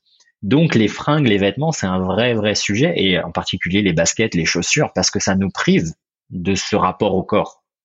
Alors voilà, chacun avec les adaptations qu'il peut mettre en place. Si tu travailles dans une banque, évidemment, arriver en leggings, torse nu, ça va être compliqué. Mais chez toi, pieds nus, pas de tapis, le rapport au sol. Moi, j'ai beaucoup de gens qui commencent à faire, par exemple, des routines au sol que je partage et qui me disent comment tu conditionnes tes tibias quand tu es assis par exemple en Seiza? Je me dis mais il n'y a pas à te conditionner, fais-le et tu vas voir, ça va se faire tout seul. Tu vois ce que je veux dire? C'est que maintenant on a ce manque de contact avec les éléments physiques, ça nous prive aussi de ces de cette protection de ce corps justement qui peut toucher, mettre les mains au sol, qui peut tomber. Tu vois, moi je fais beaucoup par exemple de travail au sol pour aussi aider les gens à reprendre le contact avec cette surface, à comprendre que le, sol, tu peux le toucher avec l'arrière de ton épaule, avec le côté de ton dos, avec plein avec ton coude, plein d'éléments comme ça qu'on a peu l'habitude d'employer dans le dans notre vie quotidienne. On a peu de gestes qui nécessitent qu'on mette un coup de coude, par exemple, qui nécessitent que cette surface soit au contact d'une autre surface. Tous ces éléments-là, il faut les prendre, il faut en prendre conscience et il faut vraiment comprendre euh, l'impact sur la longévité et, comme tu disais, sur l'expérience de vie. Tu vas voir que ta vie, elle change si tu es habitué à voir toutes les surfaces de ton corps qui bougent, qui touchent d'autres surfaces, tu vas être bulletproof, tu vas être à l'épreuve de, des coups durs de la vie, en quelque sorte. Donc c'est très très important et, et c'est un bon point que tu mentionnes les vêtements, qu'on parle aussi des chaussures, des choses comme ça. Il y a, comme pour toute chose, hein, c'est des épées à double tranchant. Il y a des avantages et il y a aussi beaucoup d'inconvénients. Et après, il faut mesurer le pour et le contre. Et comme on disait au début, à quel point tu es prêt à sacrifier certaines choses pour ton confort de vie. Tes baskets, elles vont te priver énormément de choses. Et pour la plupart des gens qui ont des faiblesses articulaires, le moment où ils enlèvent leurs baskets et ils commencent par exemple à marcher sur le sable ou à courir, ils fixent énormément de choses en termes de posture, de biomécanique et de renforcement. Et donc au final, ils se rendent compte que voilà, j'ai couru 15 ans, je me suis blessé trois fois par an, ça aurait pu être évité si j'avais aussi appris à courir pieds nus, si j'avais fait un peu de renforcement, si j'avais utilisé mon corps au contact de surfaces dures. Encore une fois, on en revient au même sujet, l'expérience elle est, elle est différente et peut-être plus optimisée. Je suis tout à fait d'accord avec toi euh, sur euh, ton point euh, par rapport aux chaussures. moi, j'essaie d'être d'être pieds nus aussi souvent que possible chez moi. D'ailleurs, mes mmh. séances de, de muscu, je les fais pieds nus. sinon, j'ai des comment dire les, les five fingers pour cesser avec les, les, doigts séparés pour aller courir. Et, euh, et, pour venir au bureau, justement, c'est là où je veux en venir. Il y a, il y a aussi des solutions, euh, notamment euh, les Vivo Barfoot. Euh, c'est des chaussures très minimalistes avec euh, l'avant du pied qui est assez évasé, comme ça tes orteils ont vraiment bien de la place. Elles sont très souples, donc t'es pas t'es pas gêné dans ton dans, dans, dans ton déroulé. Et, euh, et, la semelle est très fine, donc tu as quand même une certaine proprioception sensitive de, de, de, ton environnement. Tu arrives à ressentir, à comprendre l'environnement sur lequel tu marches. Et puis voilà, et puis être pieds nus tout, tout, tout, tout le reste du temps. Et ça, c'est ça, ça, ça c'est fondamental. C'est vraiment. Et d'ailleurs, euh, depuis que depuis que je suis dans cette dans ce move de, de justement des chaussures minimalistes, du fait d'être pieds nus, etc. Euh, ça m'est déjà arrivé une ou deux fois de devoir reporter des chaussures. Je me suis complètement désadapté au fait de porter des chaussures. Euh, et, et, j'ai l'impression, tu vois, il y, y a, une citation qui dit euh, la chaussure est le cercueil du pied. Et eh ben, j'ai vraiment l'impression d'avoir des enclumes que, que j'ai chaud, j'ai trouve enfermé, empressé, je sens rien, tu vois, je me sens pas bien dedans, tu vois. Et là, je suis emmerdé parce que je vais aller faire euh, le week-end prochain, je vais faire euh, l'ascension d'un 4000 mètres. Et euh, du coup, je dois louer des chaussures d'alpinisme pour pour pour que les crampons puissent puissent puissent accrocher dessus. Et et du coup, ça fait plusieurs plusieurs années, enfin en tout cas plusieurs mois que je que je marche plus avec des grosses chaussures de randonnée, etc. Et je me dis qu'est-ce que ça va me faire? Est-ce que, ça va aller, tu vois? Entraîne-toi ouais, mais c'est ce que je me dis. Je devrais peut-être me faire une petite randonnée ce week-end avec des chaussures de randonnée. Parce que... Et euh, mais donc euh, mais donc voilà mais en tout cas et par contre ça ça a clairement changé mon expérience de vie déjà parce que je trouve que tu as une interaction beaucoup plus forte avec ton environnement tu vois on parlait tout à l'heure de reconnexion à la nature je trouve que le fait de sentir tu vois on a on a plein de voies sensitives dans les dans les mains et dans les pieds également et en fait elles sont complètement inhibées à, à cause de nos chaussures et le fait d'ouvrir d'enlever ses chaussures et donc de sentir l'environnement, ça te connecte quand même à, tout ce que tu vis, à tout ce, à toutes les matières, la terre, l'herbe, le sable, l'eau, l'humidité, la sécheresse, etc. Même le même le même le béton qui, qui est plutôt agressif. D'ailleurs, on se rend compte que le béton de la route est assez agressif comparé aux au, au terrain plus naturel. Euh, donc euh, donc voilà, donc ça c'est hyper intéressant. Et j'avais aussi euh, potentiellement une quelque chose qui été déclaré une espèce de, de, de crampe à la plante du pied quand je courais euh, quand j'allais courir. Et euh, ou même quand je faisais des élévations de mollets. Et, euh, et depuis que je suis passé en pieds nus chaussures minimalistes ça a complètement disparu. Alors que j'avais été voir une, une podologue qui m'avait fait des semelles etc mais bon, dans mon cas, en tout cas, c'est complètement bullshit. Euh, elles, ont, elles ont servi à rien. Par contre, le fait de revenir pieds nus, ça a permis à mon corps de fonctionner, à mon pied de se mettre tel qu'il devait marcher, de faire les compensations qui devaient être faites. Et, euh, et, et voilà, il n'y avait pas plus compliqué que ça. En fait, il fallait revenir à un état beaucoup plus naturel. Exactement. Exactement. Et, puis là, c'est un, un, un point que tu mentionnes qui est important parce qu'en fait, c'est toi le meilleur médecin. C'est-à-dire que moi, c'est pas du tout une critique, tu vois, des podologues et des autres personnes, mais c'est ça, c'est que pour beaucoup de gens, ils vont avoir des problèmes qui vont se déclarer, là, comme tu mentionnes, peut-être des crampes au mollet, des choses comme ça, ou des douleurs, au, par exemple, pour les gens qui courent, et ils vont directement se dire, le problème, il est dans la chaussure. Mais attends, mais enlève ta chaussure et fais un vrai diagnostic. Est-ce que quand tu marches, t'as pas un déséquilibre au niveau de ton bassin? Est-ce que tu es réellement droit?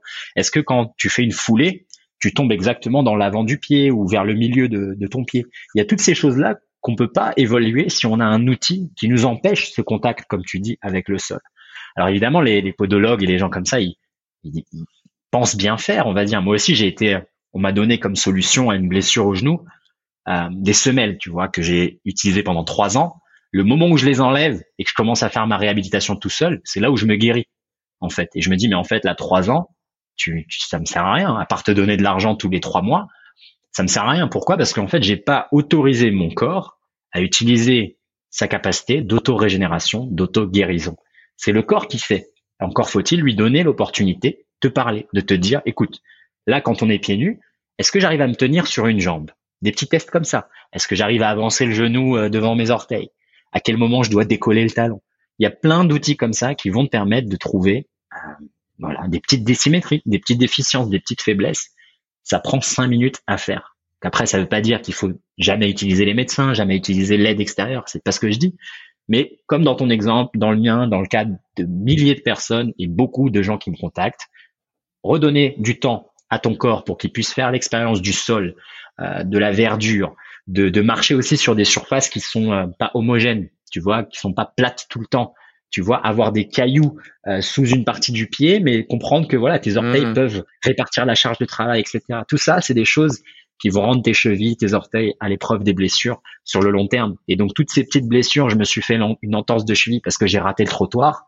Ça, c'est dramatique. Ça, tu te dis, mais attends, ton expérience de vie, elle en est où là? Si un trottoir peut potentiellement t'handicaper pour trois mois, il y a, y, a, y a un problème. Tu vois, et donc ça, c'est des petites choses où tu dis, ok, j'enlève les chaussures, j'enlève un peu les, les vêtements, j'enlève euh, tous ces cercueils et ces sarcophages, et j'essaye de, de me fixer tout seul. D'ailleurs, c'est marrant ton histoire de trottoir parce qu'il y a, il y a peut-être 5 euh, ans, 4-5 ans, j'ai, euh, je marchais en équilibre sur un, sur une espèce de, je sais pas, un petit truc en béton qui faisait peut-être 30-40 cm, vraiment pas haut.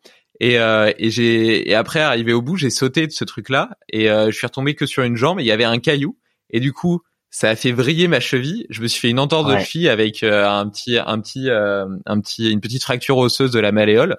Et, et j'ai eu énormément de mal d'ailleurs à bah, correctement récupérer mon ma dorsiflexion de cheville, etc. Ouais. Et enfin, tu vois, et puis le truc le plus con du monde, quoi, vraiment, vraiment hyper belle. Et ça, c'est et, ça, c'est t'es pas habitué à ces stimuli, quoi. Exactement, c'est un exemple qui arrive tellement souvent. Moi, j'ai des amis, même d'athlètes de haut niveau, euh, à qui ça arrive. Là, l'exemple du trottoir, pourquoi j'ai pensé? Parce que c'est une histoire vraie d'un ami, un ami cascadeur, insolide, tu vois, un mec presque, je sais pas, 1m87, comme ça, 90 kilos de muscles. Le mec fait des saltos. Non, il est arrivé, il, a garé la voiture et il a raté le trottoir, boum, en torse. Ah, tu dis, mais attends, mec, c'est pas possible. T'es un athlète de haut niveau. Comment ça se fait? Parce que justement, les baskets, les chaussures, pour le style également, les gens qui aiment les belles chaussures, les belles baskets, c'est pas du tout une critique. On a le droit d'aimer les beaux objets, on a le droit, comme tu disais, de se faire beau. C'est quelque chose qui est, qui est aussi fondamental et je pense que c'est quelque chose de naturel euh, d'avoir un attrait pour la beauté et l'esthétique. C'est pas du tout à critiquer. Mais encore une fois, quelle est le rapport entre fonction, entre euh, exploiter mon potentiel et le confort, l'esthétique? Lequel tu mets sur la balance et lequel a le plus d'importance à cette phase dans ta vie? Ça aussi, c'est des petites questions à, à essayer d'avoir en permanence. Et cette vision aussi d'autonomie vis-à-vis de la santé, de reprendre un peu le contrôle de la santé, elle rejoint un peu la logique naturopathique ou de médecine fonctionnelle qui dit que si euh, ton homéostasie, si tes besoins physiologiques sont, sont correctement respectés, le corps a des capacités incroyables d'auto-guérison et que la médecine allopathique euh, a tendance à camoufler les symptômes plutôt que d'aller chercher les causes d'une part. Et d'autre part, je trouve personnellement déresponsabilise l'individu vis-à-vis de sa propre santé parce que dès que tu as un petit rhume, dès que tu as un petit problème et tout, tu vas chez le médecin, il donne une pilule, paf, c'est réglé et du coup ça te motive, enfin ça, ça, te permet pas toi-même de comprendre comment ton corps fonctionne et ce que tu peux faire pour lui permettre d'être dans la meilleure situation possible, de vivre tel qu'il devrait vivre et, et justement de s'auto-guérir. Après, je dis pas que la chirurgie euh, ou même les médecins euh, ou les traitements, certains traitements antibiotiques dans certaines pathologies, euh, tu vois, tu peux tu peux avoir des choses qui terrassent aussi. Parfois, l'organisme il a une certaine résilience, une certaine force, et puis et puis elle peut arriver en opposition avec quelque chose qui soit plus fort et qui, qui nécessite d'autres types de traitements. Donc je rejette pas du tout la médecine et je pense qu'elle a plein de choses fondamentales à apporter. Elle l'a prouvé d'ailleurs, ne serait-ce que si tu regardes le, recul de la, enfin l'espérance de vie, euh, etc., qui, qui, a largement augmenté. Euh, donc voilà, donc il y a plein de choses positives. Mais je pense qu'on est arrivé dans une dans une logique d'excès, d'autant plus qu'en France, tout, est remboursé. Donc tu vas chez le médecin pour pour n'importe quoi, pour un oui, pour un non, et t'es pas du tout impliqué dans ton dans, dans le processus, euh, dans le processus et dans ce qui t'est demandé. Tu vois. Il n'y a aucune raison de prendre soin de ce que tu fais de ta santé. Exactement. Et comme tu dis, ça c'est la déresponsabilisation totale, le rejet de voilà de la de ma capacité à me gérer, à quelqu'un d'autre. Tu vois, c'est cette valorisation aussi de l'expert en permanence. Et comme tu dis, il y a de la place pour tout. C'est pas un rejet de la médecine moderne. Mais si on a survécu tous ces millions d'années sur cette terre, c'est pas grâce aux médecins, c'est pas grâce à la médecine moderne. C'est grâce à nous. C'est grâce à notre corps. Grâce au fait qu'on se force à se mettre dans des conditions difficiles et qu'on force cette, cette hormèse et cette adaptation. Ça ne veut pas dire qu'il faut tout rejeter pour de nouveau refaire ce qu'on a déjà fait. Non, mais nous sommes le résultat de tous ces gènes euh, qui ont été sélectionnés, de toutes ces adaptations.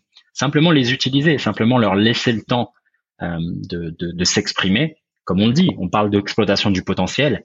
Avant ça, il y a une part d'exprimer son potentiel. Laisse-toi le temps de faire les choses, laisse-toi le temps de guérir, de te renforcer, et tu vas voir que cette euh, autonomie, cette responsabilisation, comme tu le disais au début avec, ou en tout cas hors micro, ça va être aussi un des points importants pour ta liberté. Ce cadre dans lequel tu peux te dire, OK, bah, peu importe ce qui m'arrive en termes, on va dire peut-être euh, rhume, etc., je sais que ça, je sais comment le guérir tout seul. Ça, c'est, fondamental parce que avoir cette confiance-là, ça va te permettre de faire des choses plus grandes, plus importantes. Moi, il y a beaucoup d'amis qui sont restés en France et qui prennent pas le risque du voyage à cause de ça. Ils se disent, ouais, mais là, si je tombe malade, si j'ai une blessure, c'est pas remboursé. Comment je fais? Tu vois, c'est des vraies peurs. Hein c'est pas quelque chose d'anodin dans le sens, euh, tu vois, euh, ouais, bah il y a des gens ils aiment bien se guérir tout seuls, il y a des gens c'est des solides, c'est des costauds, ils font ça à la main. Non, c'est ça, va pouvoir avoir des répercussions sur d'autres expériences qui sont annexes. Tu vois, tu vas tu vas potentiellement rester dans ton village, dans ta région toute ta vie par peur d'aller chez le voisin parce que on n'a pas euh, les mêmes systèmes de santé, on n'a pas l'accès aux soins. Oui, mais si tu pouvais compter sur ton corps, Hein, et si tu pouvais te gérer tout seul Et si tu avais les connaissances et la mise en application Et si tu avais la rigueur et la discipline Et si tu avais la confiance et l'estime de toi Pourquoi pas? Pourquoi pas oser faire cette expérience-là? Donc c'est bien plus... Ça sort du cadre médecine moderne versus euh, médecine chinoise ou... Euh, ça sort de ce cadre-là. Ça sort du cadre est-ce qu'on compare des techniques? Non, non, là on parle de sagesse et on parle d'expérience de vie. Reprendre, se responsabiliser vis à -vis de sa santé physique, mentale, émotionnelle, c'est peut-être le point le plus important vers la liberté et l'autonomie physique, la liberté et l'indépendance géographique, financière. Ça, ça répercute sur tous les autres éléments. Hein. Tout est multidimensionnel et interconnecté. Donc euh, là, on parle pas du point de vue, faut tous être des sportifs et des athlètes et, et tout faire à la mano parce qu'on est des solides. Pas du tout. On parle de tout est connecté à comment je me sens dans mon corps et comment je le traite. Adressons ça en priorité. C'est très, c'est très, c'est très beau et très vrai ce que tu dis. Et d'ailleurs, euh, tu vois, le, mal du siècle est probablement le, mal de, de, dos, ah euh, qui, qui est potentiellement, bon, on, a, on a déjà pas mal parlé de mouvements, de mobilité, etc. C'est forcément lié, mais euh, mais je pense aussi que la chaise a, un pouvoir très délétère pour le dos. Et je remarque que depuis le début de ce podcast, tu es assis par terre. D'ailleurs, tu en as parlé un petit peu tout à l'heure en disant que tu essayais de retrouver ce, rapport au sol. Est-ce que tu pourrais nous parler un petit peu de bah, justement de ce rapport au sol, de, ta relation avec la chaise ou avec l'absence de chaise, et de comment est-ce que tu vis tout ça dans ton quotidien? Ben écoute, c'est euh, c'est quelque chose qui de mon point de vue, j'ai toujours l'impression de radoter, de rabâcher ça, mais au final, comme tu le dis, c'est peut-être pas une donnée qui est prise en compte pour la plupart des gens, comme on est tellement habitué à s'asseoir sur des chaises. La voiture, le métro, le bus, la chaise au bureau, et chez soi, une des premières pièces de fourniture qu'on achète, ce sont des chaises et des tables. Il n'y a rien de mal à la chaise, c'est évidemment un outil euh, incroyable, c'est très utile pour beaucoup, beaucoup de choses, mais comme pour tous les outils, tout est à double tranchant. Il y a une part de confort et de progrès et une part d'aisance que ça nous produit, comme avec les baskets, et il y a une part de choses qui nous enlèvent. Personnellement, je ne suis pas contre la chaise, mais j'essaye au maximum d'utiliser ma capacité à m'accroupir et ma capacité à m'asseoir. Le corps a une capacité à s'asseoir, ce qui s'appelle le squat. Tout simplement, le deep squat, le squat profond, le squat archétypal, cette capacité à plier les hanches à 100%, la dorsiflexion de cheville à 100% et être capable d'avoir le dos droit et d'avoir cette position de repos qu'on peut voir encore dans les sociétés traditionnelles ou en Asie. Tu t'assois, tu t'accroupis, tu fumes, tu lis, tu fais caca, tu prends le téléphone, tu fais toutes les activités dans cette position de repos. Tu laves le linge, il y a plein de choses qu'on peut faire. Ça, c'est la position pour s'asseoir du corps humain. Évidemment, t'es pas obligé de le faire tout le temps, tous les jours et en permanence. Il y a, il y a le confort du sofa, il y a le, tu vois, la, table au restaurant, etc. Donc, il s'agit pas non plus de cracher sur toutes ces choses-là. Mais comme on disait, avec un peu euh, implémenter une petite dose de mouvement dans ton quotidien, rétablir le contact avec le sol en étant pieds nus. Le squat, c'est très très important pour la bonne santé déjà de tes articulations, mais également la bonne santé de ton système digestif. Le côlon va pouvoir être libéré et tu n'as pas à pousser aussi dur pour euh, pour lorsque tu fais tes selles. Et c'est vrai, ça c'est une des causes de constipation les plus importantes, c'est qu'en fait on n'arrive plus à euh, éjecter la nourriture correctement parce qu'on n'a plus cette position d'accroupissement euh, complète. Donc il y a un vrai impact sur ta santé au sens euh, ton système digestif, la, la, manière dont tu vas euh, processer les aliments. Donc ça n'a pas seulement à voir avec être capable de faire des squats, euh, la performance athlétique. Non, ça a à voir avec ta santé, la santé du véhicule. On a besoin d'être capable de prendre les éléments, on a besoin aussi d'être capable de les enlever de notre corps. C'est la fonction principale. Donc enlever au maximum les chaises, ou en tout cas du temps de chaise pour privilégier le squat, le contact avec le sol, peut-être possiblement mettre un peu les mains au sol et bouger et toucher peut-être un peu de quadrupédie, comme les enfants tout simplement. Euh, être capable aussi de compresser le corps, c'est des positions auxquelles on n'a plus accès. Une compression complète du corps, comme un squat, de la même manière qu'on n'a plus accès au, au, au mouvement d'extension complète, comme s'accrocher à une barre. Ces deux éléments-là, comme un accordéon, ils font partie aussi de ce côté où je, je sors un peu de l'équilibre pour m'y retrouver. Donc ça ne veut pas dire qu'il faut rester 5 heures en squat. Un peu de squat, un peu de s'accrocher au bar, un peu d'extension, un peu de compression. Ça, ce sont des, une manière également de voir la relation à ton corps qui est, je pense, importante parce que ça préserve, ça maintient les fonctions naturelles. Tu peux te plier, te recroqueviller, te, te rendre tout petit et, et aussi te grandir, t'étendre, prendre de l'espace. Donc ces deux choses-là, si on peut les rétablir dans son quotidien, c'est idéal. Pas nécessairement besoin d'avoir une barre, hein, mais voilà, autant que faire se peut, mettre les bras au-dessus de la tête, Hein, ça, ça a à voir avec aussi des mouvements qu'on faisait à l'époque, tu vois, à l'époque, euh, que nos ancêtres faisaient, lancer des objets, chasser, s'accrocher à une branche. Ce sont des mouvements. Nous, notre notre physiologie, elle est conçue pour pour ça. On n'est pas nécessairement conçu hein, pour s'accrocher à des branches et, et manipuler les branches, mais on est conçu pour lancer les objets. On est conçu pour avoir des choses au-dessus de notre tête et derrière l'oreille. Nos épaules, elles sont conçues pour ça. De même que les hanches, elles sont conçues pour nous accroupir, nous compresser, manipuler notre corps proche du sol, ramper, glisser, passer en dessous, de la manière qu'elles sont conçues aussi pour générer de la puissance, sauter. Donc, l'accroupissement, l'extension, la pliométrie, les sauts, ce sont toutes ces choses-là qu'on voit très peu euh, dans nos gestes du quotidien et qu'il est très très important de rétablir. Et il y a des petits ennemis qui nous empêchent de faire ça. La chaise en est un, les chaussures en sont un autre. Donc voilà, libre à chacun d'interpréter ce que je viens de dire et de l'adapter à son quotidien comme il le peut. Il n'y a pas de durée parfaite, il n'y a pas de, tu vois, il n'y a pas de formule magique pour tout le monde. Mais voilà, ça fait partie aussi de euh, rétablir un peu cette conscience de soi, la conscience de son être et reprendre sa santé en main. Ça, ça vient aussi par implémenter ces nouvelles choses. Hein. Tout ne va pas être facile dans ce cheminement pour regagner sa santé, sa vitalité. Il y a nécessairement des choses qu'on va devoir changer, transformer et même abandonner. Si pour te sentir mieux, le système digestif en flexion, etc., tu as besoin d'enlever du temps de chaise, je le recommande. Si tu as besoin peut-être de t'allonger par terre et d'éviter le lit et le confort des, coussins, etc., en permanence, qui vont également changer la posture, qui vont également euh, changer la manière dont ta colonne s'aligne, eh bien n'hésite pas. Tu vois, moi j'ai beaucoup d'amis qui me disent ah moi je peux pas voyager avec toi parce que toi tu es un t'es un sauvage, tu peux dormir dans toutes les conditions. Oui, en fait, c'est pas être un sauvage, c'est être, euh, pour moi, c'est être un humain qui est capable de s'adapter. Je dors pas tous les jours par terre à même le sol, mais je peux dormir par terre. Ça m'arrive plusieurs fois dans la semaine. Dormir sur une chaise, dormir peu importe où.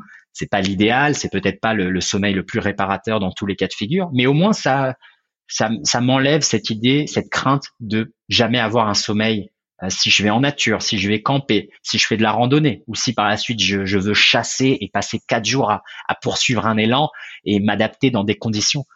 Ça, c'est excitant. Pour moi, c'est ça l'expérience de vie. Elle doit être excitante et elle doit te sortir un peu de, ton cadre moderne naturel.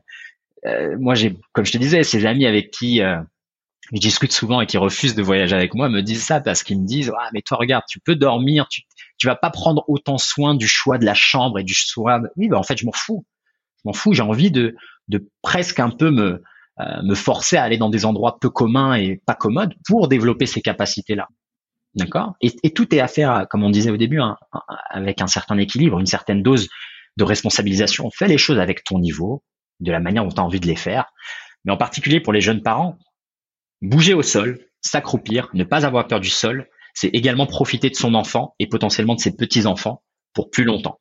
Donc, comme toujours avec ce qu'on partage ici sur le mouvement et la mobilité, il n'y a pas que l'aspect technique, il y a l'aspect aussi euh, dézoomé de la vie. Ton expérience de vie, pouvoir jouer avec ses petits-enfants, rouler par terre, ne serait-ce que porter ton enfant sans avoir mal au dos. Moi, j'ai beaucoup de femmes euh, qui me parlent de, ces, de ce type de problème-là. Pas de déséquilibre entre un côté par rapport à l'autre, le côté où tu portes en permanence ton bébé. Imagine être une maman et ne pas pouvoir porter son enfant parce qu'on a mal être un papa et ne pas pouvoir jouer au sol avec, avec son fils et sa fille et ne pas pouvoir montrer l'exemple. Tout ça, ça a des répercussions bien plus grandes que simplement euh, mon corps et le moi-je, moi-je. Ça a des répercussions sur l'impact et l'influence que tu vas avoir sur tes enfants, comment ils vont te regarder, comment ils vont être inspirés par toi. Tu vois Je pense que tous les parents veulent promouvoir la santé pour leurs enfants, mais si tu ne la représentes pas et si tu ne la vis pas, l'enfant, dans les quatre premières années de sa vie, il va bien plus absorber ce qu'il voit de toi plutôt que ce que tu vas lui dire pendant le reste de sa vie. Donc, encore un autre argument qui va essayer de, bousculer un peu les mentalités et de comprendre que les petits éléments comme la chaise, les baskets, ne pas être au sol, ne pas compresser le corps, ça a des impacts sur notre relation à notre vie, à notre expérience, mais avec celle de nos proches et des gens qu'on aime. Donc, en ce sens-là, je vois pas pourquoi on prendrait pas peut-être trois, quatre minutes pour rouler un peu par terre, pour euh, crapahuter comme les enfants, mettre les mains au sol et salir un peu les murs. Magnifique, magnifique. et euh, c'est pas toujours évident de se mettre en position de squat au-dessus de nos toilettes, mais euh, une alternative est de mettre euh, un, petit un petit promontoire ou une petite une petite poubelle devant, simplement pour mettre ses pieds. Ça permet d'être dans une position un peu plus physiologique et euh, et d'évacuer ses selles de façon plus efficiente.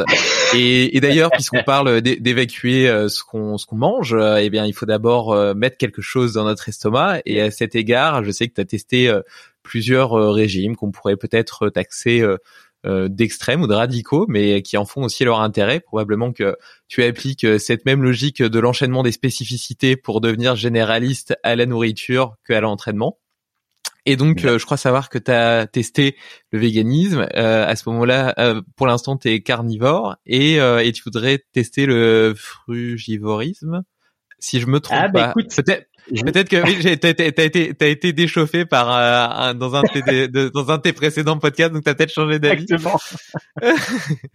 mais est-ce que tu pourrais nous partager un petit peu ces, ces expériences, euh, parce que bon, je te donnerai mon avis après dessus, mais je suppose qu'il y a eu des choses positives et positives et des choses négatives, euh, puisque rien n'est jamais tout blanc ou tout noir. Alors, est-ce que tu peux partager un petit peu avec nous ce que tu as appris de ces expériences Eh ben avec plaisir, David. Ben, ma relation avec la nourriture, je pense qu'il est important de mettre le contexte. C'est peut-être pas une relation que la plupart des gens ont avec leur nourriture parce qu'elle est intimement liée à la performance athlétique. Comme je te le disais au tout début, ma recherche d'optimisation du potentiel, elle a commencé par la compétition sportive. Et de la même manière avec mon alimentation, ça a également commencé par euh, la compétition sportive, ou en tout cas, ça a toujours été intimement lié.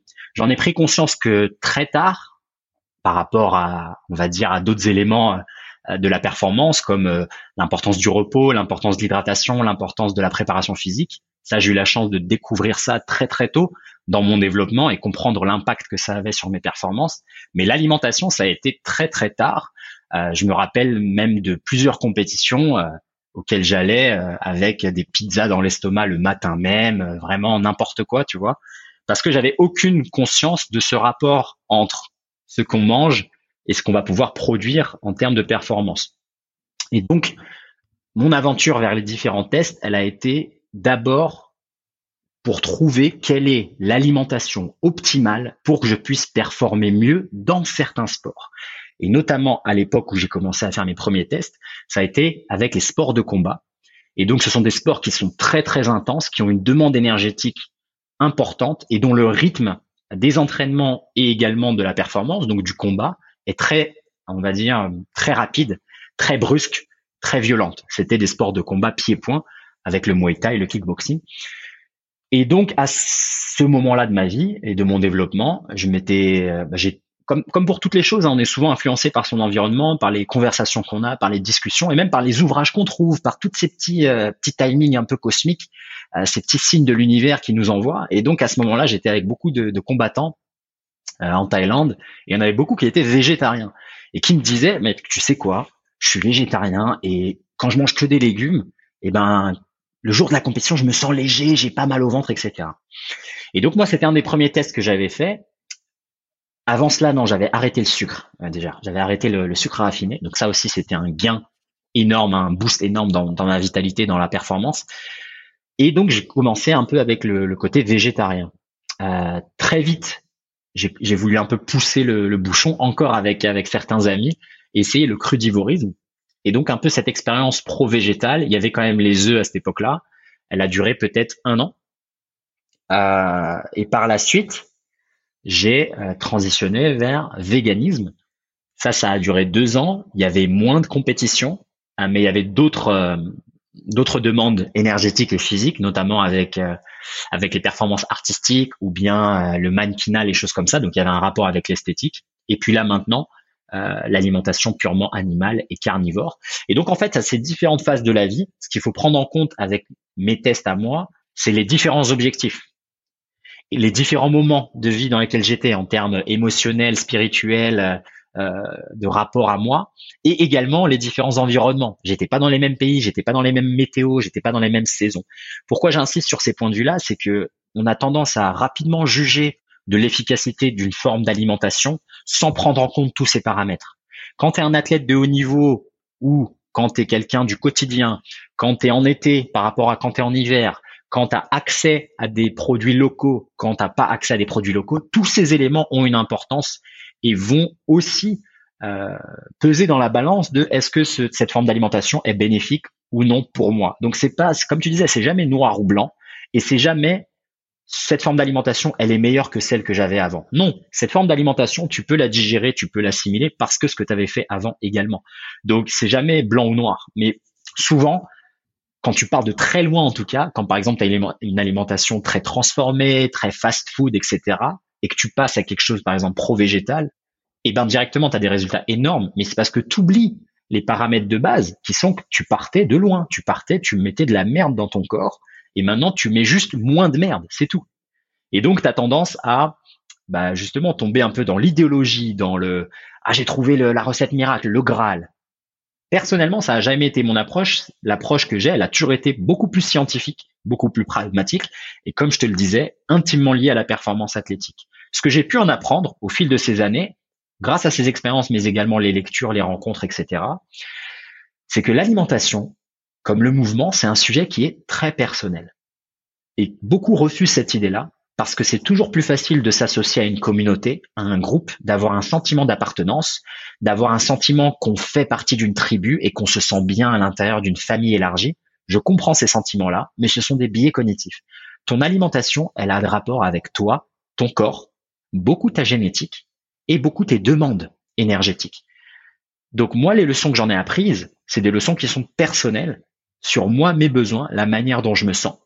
Les leçons que je pense peuvent être appliquées à la plupart des gens, elles viennent peut-être d'une approche euh, anthropologique, ancestrale, une approche un peu plus reliée au monde de la nature. Mais ça ne veut pas dire que tout le monde va pouvoir être épanoui avec les mêmes aliments au gramme près, ou bien les mêmes formes d'alimentation dans le sens les mêmes équilibres entre alimentation animale, végétale, etc. Ça dépend d'énormément de paramètres notamment la génétique, l'environnement extérieur dans lequel tu es. Moi, ce que j'ai pu extraire de tous ces éléments-là, c'est que une alimentation qui est au plus proche des éléments qui existent dans le monde naturel est à privilégier. Une alimentation, en tout cas pour moi, une alimentation qui est à majorité carnée, animale, est à privilégier pour la performance, pour la longévité, pour le bien-être articulaire, pour tous ces éléments-là, pour l'apport nutritif et la biodisponibilité. Et également une grosse partie dans laquelle on ne s'alimente pas, c'est-à-dire qu'on jeûne, est également, ou peut-être également, euh, un bon point pour beaucoup de gens, même si après, je commence aussi à changer un peu d'avis sur le jeûne euh, en ce moment. Mais voilà, ces trois éléments pour moi, beaucoup plus de naturel, donc moins de produits transformés qui vont avoir tendance à euh, enlever des apports nutritifs, une alimentation avec l'apport de produits animaux pour justement cette biodisponibilité et euh, le panel en fait de nutriments que tu vas pouvoir euh, avoir. Et peut-être des périodes dans lesquelles on s'abstreint de manger en permanence pour justement laisser autant euh, laisser pardon au corps le temps de digérer, le temps de, de puiser dans les réserves et euh, voilà de, de peut-être faire l'expérience de d'autres systèmes d'énergie, de l'autophagie, etc. Donc voilà un peu pour le récapitulatif de ces euh, quatre cinq dernières années, en tout cas avec les expérimentations et puis euh, voilà la vingtaine d'années auparavant simplement à manger un peu ce que je voulais et à compter sur le corps le corps jeune qui brûle un peu tout et ma génétique donc, euh, donc voilà un peu pour. J'espère que ça répond à la question sur sur l'alimentation et les expériences. Tout à fait. Bah, je, je, pense que quand tu t'intéresses justement au potentiel humain, à la performance euh, et du coup forcément à l'alimentation, tu es toujours en train d'essayer de trouver un peu le, le régime alimentaire idéal. Et, euh, et puis il en existe plein. Et euh, tu vois, moi, je me suis intéressé à plein de trucs. Euh, le régime paléo, je pense qu'à la base, forcément, j'ai commencé par le CrossFit. Euh, enfin, j'ai fait d'autres sports avant, hein, mais je veux dire, ce, ce, ce, nouveau parcours de ma vie a commencé par ce chapitre de CrossFit. Et du coup, le, le, le, régime paléo est assez lié à cet univers-là. Et je le trouve intéressant par essence. Donc au début, je me suis dit, oui, ça paraît assez logique. on a apprivoisé l'agriculture il y a à peu près 10 000 ans. biologiquement, sur une aussi courte période, l'être humain n'a pas pu évoluer euh, physiologiquement, donc il apparaît normal que nos besoins physiologiques soient les mêmes que ceux d'avant euh, l'agriculture. Et donc manger manger comme à l'ère paléo paraît logique. Après, si tu vas un peu plus loin, tu te rends compte que, enfin, de mon point de vue, de ce que j'ai lu, que euh, à cette ère-là, euh, c'était surtout un régime opportuniste. Tu mangeais ce que tu trouvais. Euh, tu pouvais manger que des végétaux si tu avais que des végétaux. Tu pouvais manger que de la viande si tu avais que de la viande. Tu pouvais ne rien manger, faire du jeûne comme t'en parlais si tu avais rien à manger. Exact. Donc euh, et en plus ça dépendait des régions dans lesquelles tu étais. Si tu étais près de la mer, et tu allais peut-être manger beaucoup plus de poissons euh, ou de coquillages, etc. Si tu étais dans les terres, plus de viande carnée. Donc voilà. Donc c'est difficile d'en extraire une logique si ce n'est d'éviter évidemment tout ce que tout ce qui est produit transformé, comme tu le disais. Et ça, je pense que ça doit être le point commun positif de, de, de, toutes les diètes, de tous les régimes, c'est d'éviter tout ce qui est transformé, ultra transformé. Ça, je pense que tout le monde est d'accord sur, sur, sur ce point-là. Ensuite, sur la question euh, viande, pas viande, etc. Euh, ou, voilà. Euh, donc, quand tu quand es un petit peu sensible à la cause animale, pas seulement le fait de tuer un animal, mais plutôt les conditions d'élevage. Et c'est pour ça que tout ce que tu parlais tout à l'heure en termes de paramètres, c'est-à-dire pouvoir manger local, savoir d'où vient ce que tu consommes, etc., est hyper important. parce que bah, tu as, plusieurs types de viande. Tu as de la viande d'élevage industriel qui a été suroptimisée, qui mange du maïs, du soja dans des conditions déplorables et qui est juste là pour faire de la viande hypertrophiée de mauvaise qualité et voilà. Et à côté de ça, tu as quand même des éleveurs plus vertueux qui essaient de donner majoritairement de l'herbe à leurs vaches, euh, moins d'antibiotiques ou pas d'antibiotiques du tout, et donc la viande sera forcément de qualité différente, même si malheureusement tu peux pas enlever la, la part de euh, abattage qui, qui forcément occasionne du stress, qui lui-même peut, peut potentiellement laisser des traces dans la viande, etc. Donc moi je pense que le meilleur modèle pour vouloir manger de la viande, ce serait la chasse. Mon beau-père est chasseur. Il chasse que des vieilles bêtes qui ont vécu toute leur vie euh, dans la nature. Ils sont pas rendus compte, ils les tuent directement, ils sont pas rendus compte qu'ils mouraient, donc il y, a, pas de souffrance, il y a pas de stress. Toute leur vie, ils ont pu gambader, manger des choses qui étaient naturelles pour eux. Euh, et donc ça, pour moi, c'est la meilleure qualité de viande, mais tout le monde n'a pas la chance d'en avoir accès. Euh, et, après, bah, donc, outre cette question de, cause animale, la viande, tu l'as dit, elle est beaucoup plus biodisponible, beaucoup plus facile à, assimiler, euh, avec des protéines potentiellement de meilleure qualité, avec une meilleure conversion. D'un autre côté, euh, il y a aussi, il y a quand même pas mal d'études qui ont montré des relations entre la consommation de viande rouge et les cancers, des maladies cardiovasculaires. Elles sont riches en acides gras saturés qui peuvent poser des problèmes euh, si tu as des variantes génétiques E4 e pour le jet d'ApoE dont on parle notamment dans un épisode précédent pardon avec euh, Georges Mouton. Donc tu vois, il y a des avantages des inconvénients. Le poisson, euh, il est riche en oméga 3 dont le rapport avec les oméga 6 est hyper important et qui sert aussi vachement au cerveau et en même temps, ils sont contaminés contaminés aux métaux lourds qui ont tendance à s'accumuler si tu en manges tous les jours. les légumes ils vont être riches en antioxydants qui, qui peuvent euh, participer à contrecarrer les, radicaux libres induits par la respiration cellulaire, qui est particulièrement présente chez les sportifs. Ils vont peut-être être aussi basifiants, alors que la viande va plutôt être acidifiant, qui peut donner aussi un certain équilibre. ils vont nourrir la microbiote. Enfin donc voilà, ils ont l'air d'avoir des intérêts aussi.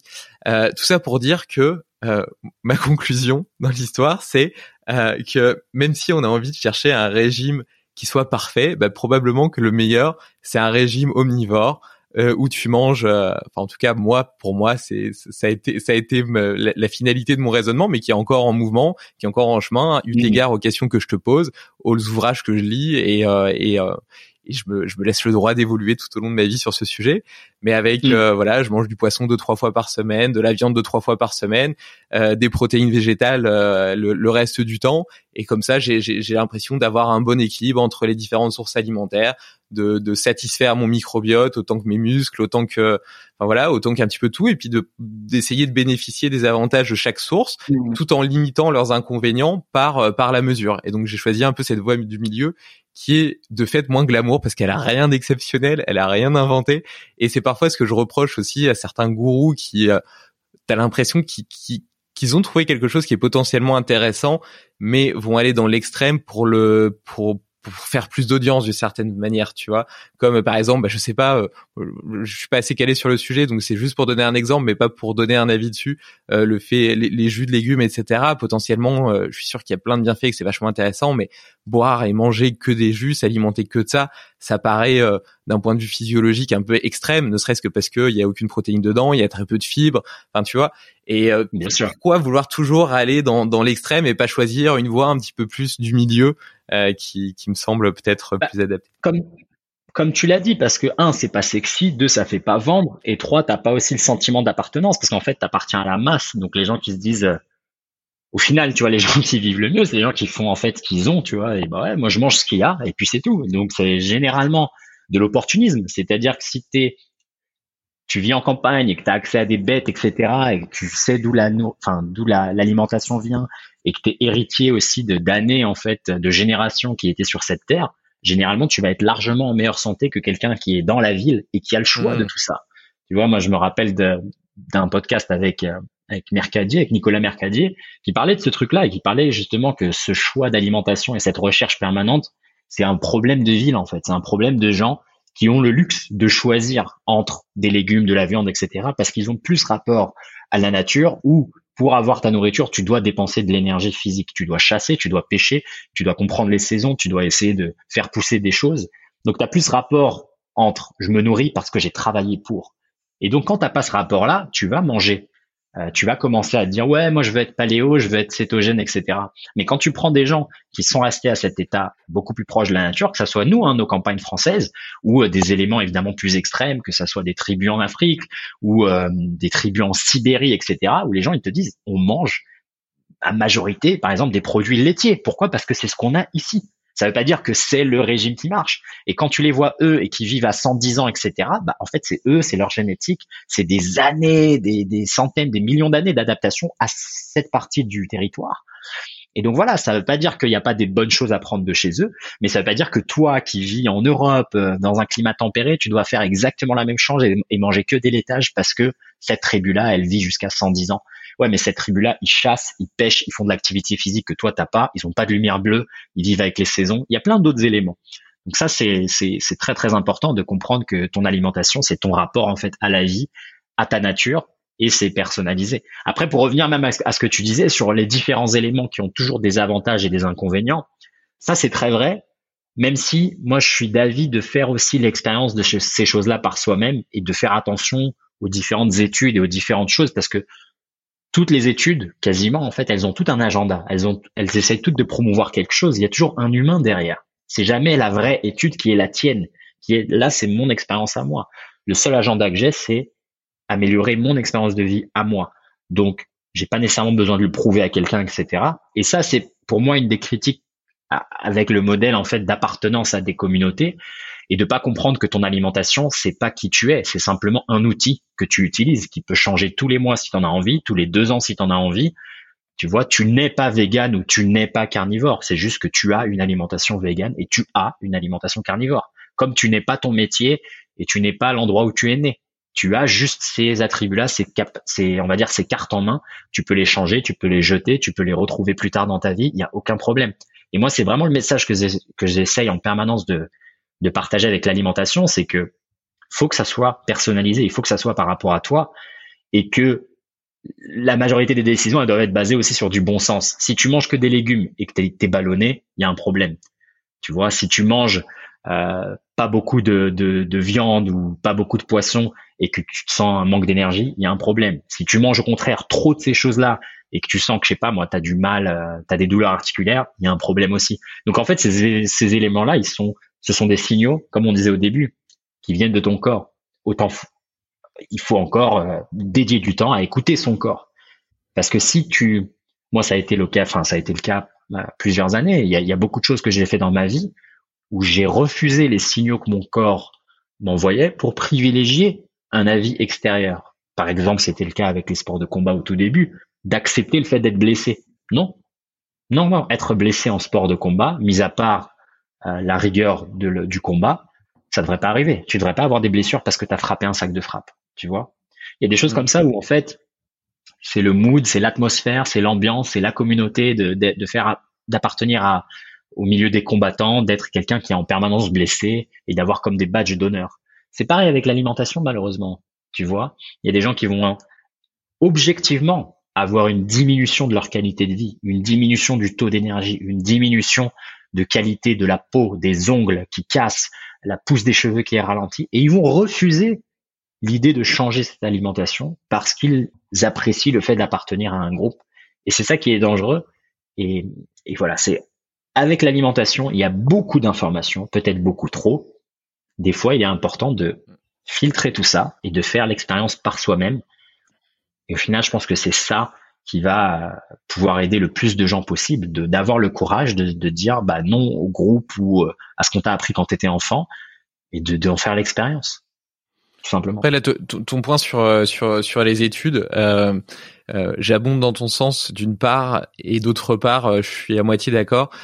D'un côté, je trouve que déjà il y en a qui ont des des des, des biais méthodologiques, donc ça, ça c'est déjà un, gros problème. D'autres D'autre part, sur sur la viande, notamment les les études autour de la viande, souvent c'est des c'est des c'est des poulets premier prix, etc. Donc c'est pas du bio, ils sont remplis de tu vois, aux États-Unis, ils injectent même de l'eau pour qu'il soit plus lourd. Enfin, c'est de la viande, c'est presque de la viande ultra transformée. Même si, même si ton, ton, ton morceau de poulet, il ressemble à un morceau de poulet naturel, en réalité, euh, les conditions d'élevage et de, de, manutention, etc., font que euh, ça a plus grand chose à voir avec euh, le poulet que tu aurais élevé toi dans ton jardin et que tu aurais tué toi-même. C'est sûr. Donc, ça, c'est clair que ça crée, ça crée, ça crée un biais euh, dans les études. Après, d'un autre côté, je pense qu'elles ont quand même, elles peuvent quand même avoir leur importance déjà parce qu'il y en a qui sont faits de meilleure qualité, et d'autre part parce que toi, euh, je pense qu'il y a deux problèmes dans le fait de s'écouter. Mais attends, je, vais, je, vais, arriver à une conclusion après. Mais euh, le, le, premier, c'est que euh, parfois il y a des processus qui mettent beaucoup de temps à se mettre en œuvre. Tu vois, tu as des gens qui vont mal manger. Euh, là, je parle vraiment de mal manger. Tu vois, qui vont manger des pizzas, etc.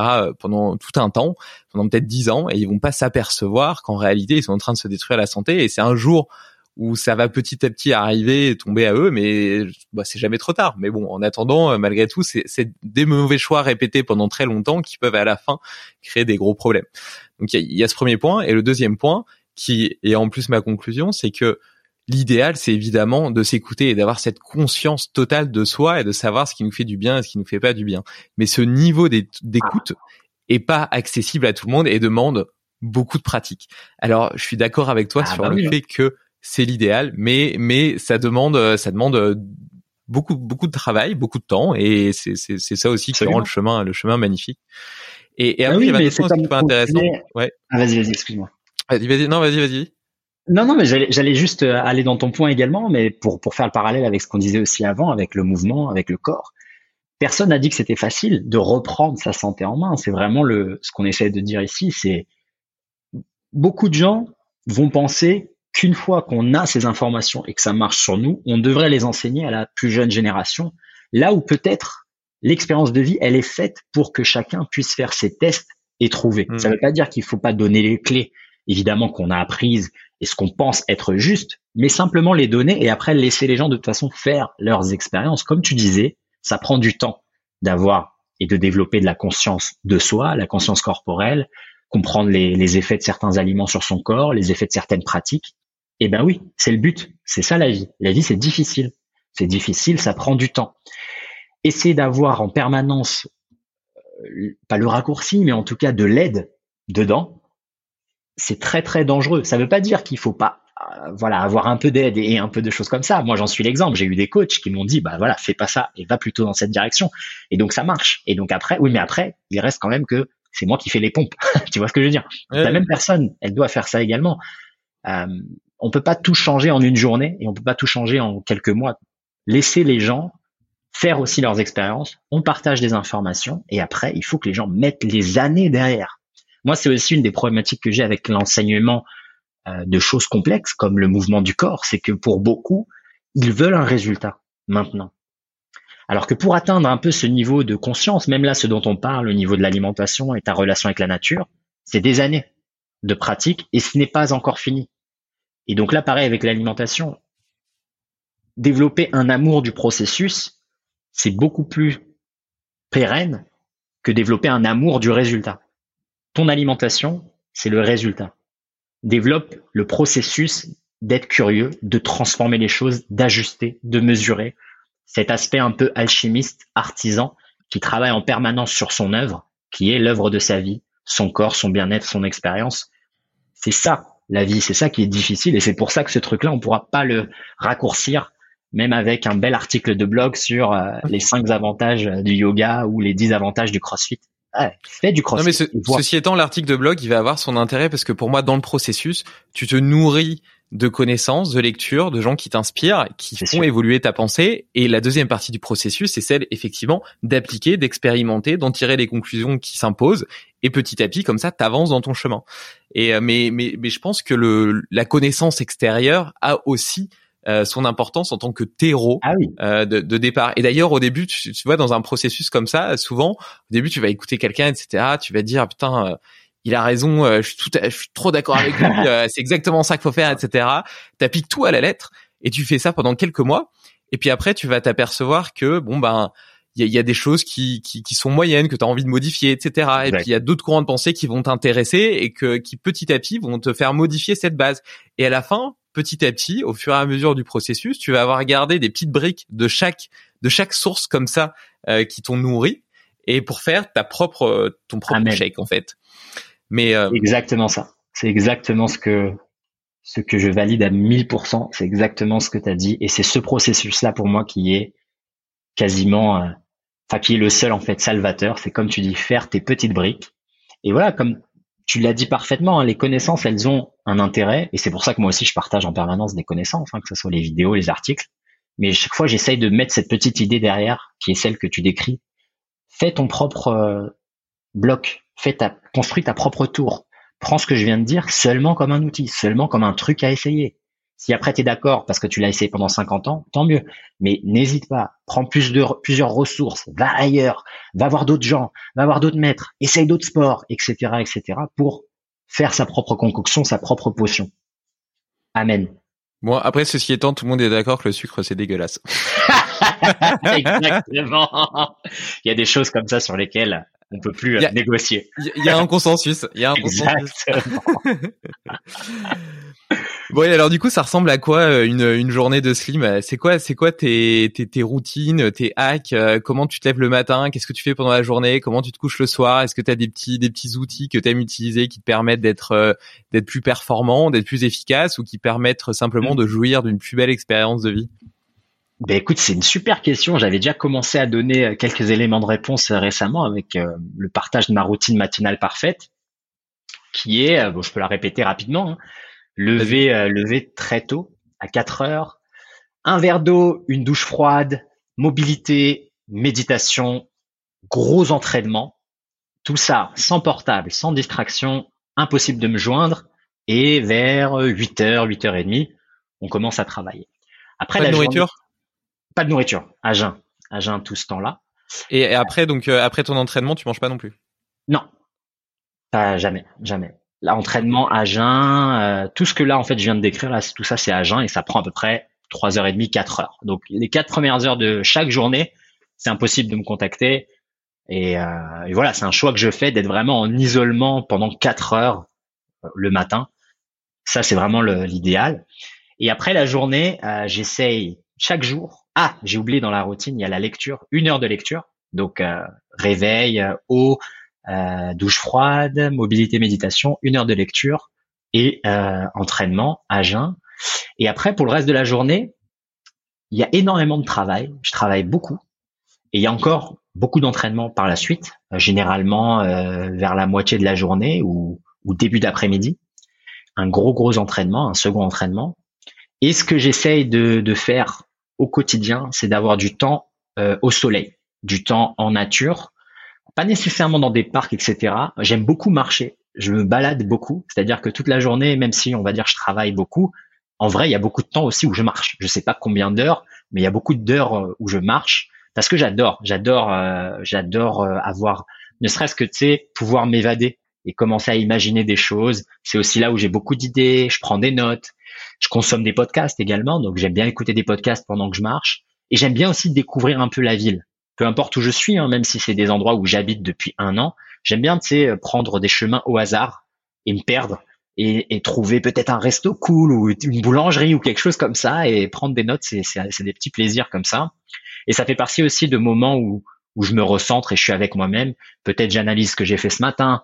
Peut-être que j'essaye de relativiser certaines choses. Si j'ai des pensées un peu pas toxiques, mais des pensées qui dans lesquelles je me sens trop attaché à quelque chose, j'essaie de relativiser, de me dire ok c'est pas grave et, et, vraiment avoir un petit dialogue comme ça, un moment où je, je, je me parle à moi-même.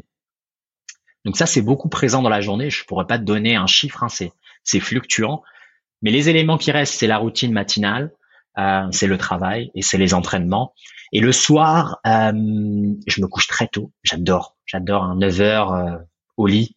J'aime beaucoup 9h30, c'est, éteint.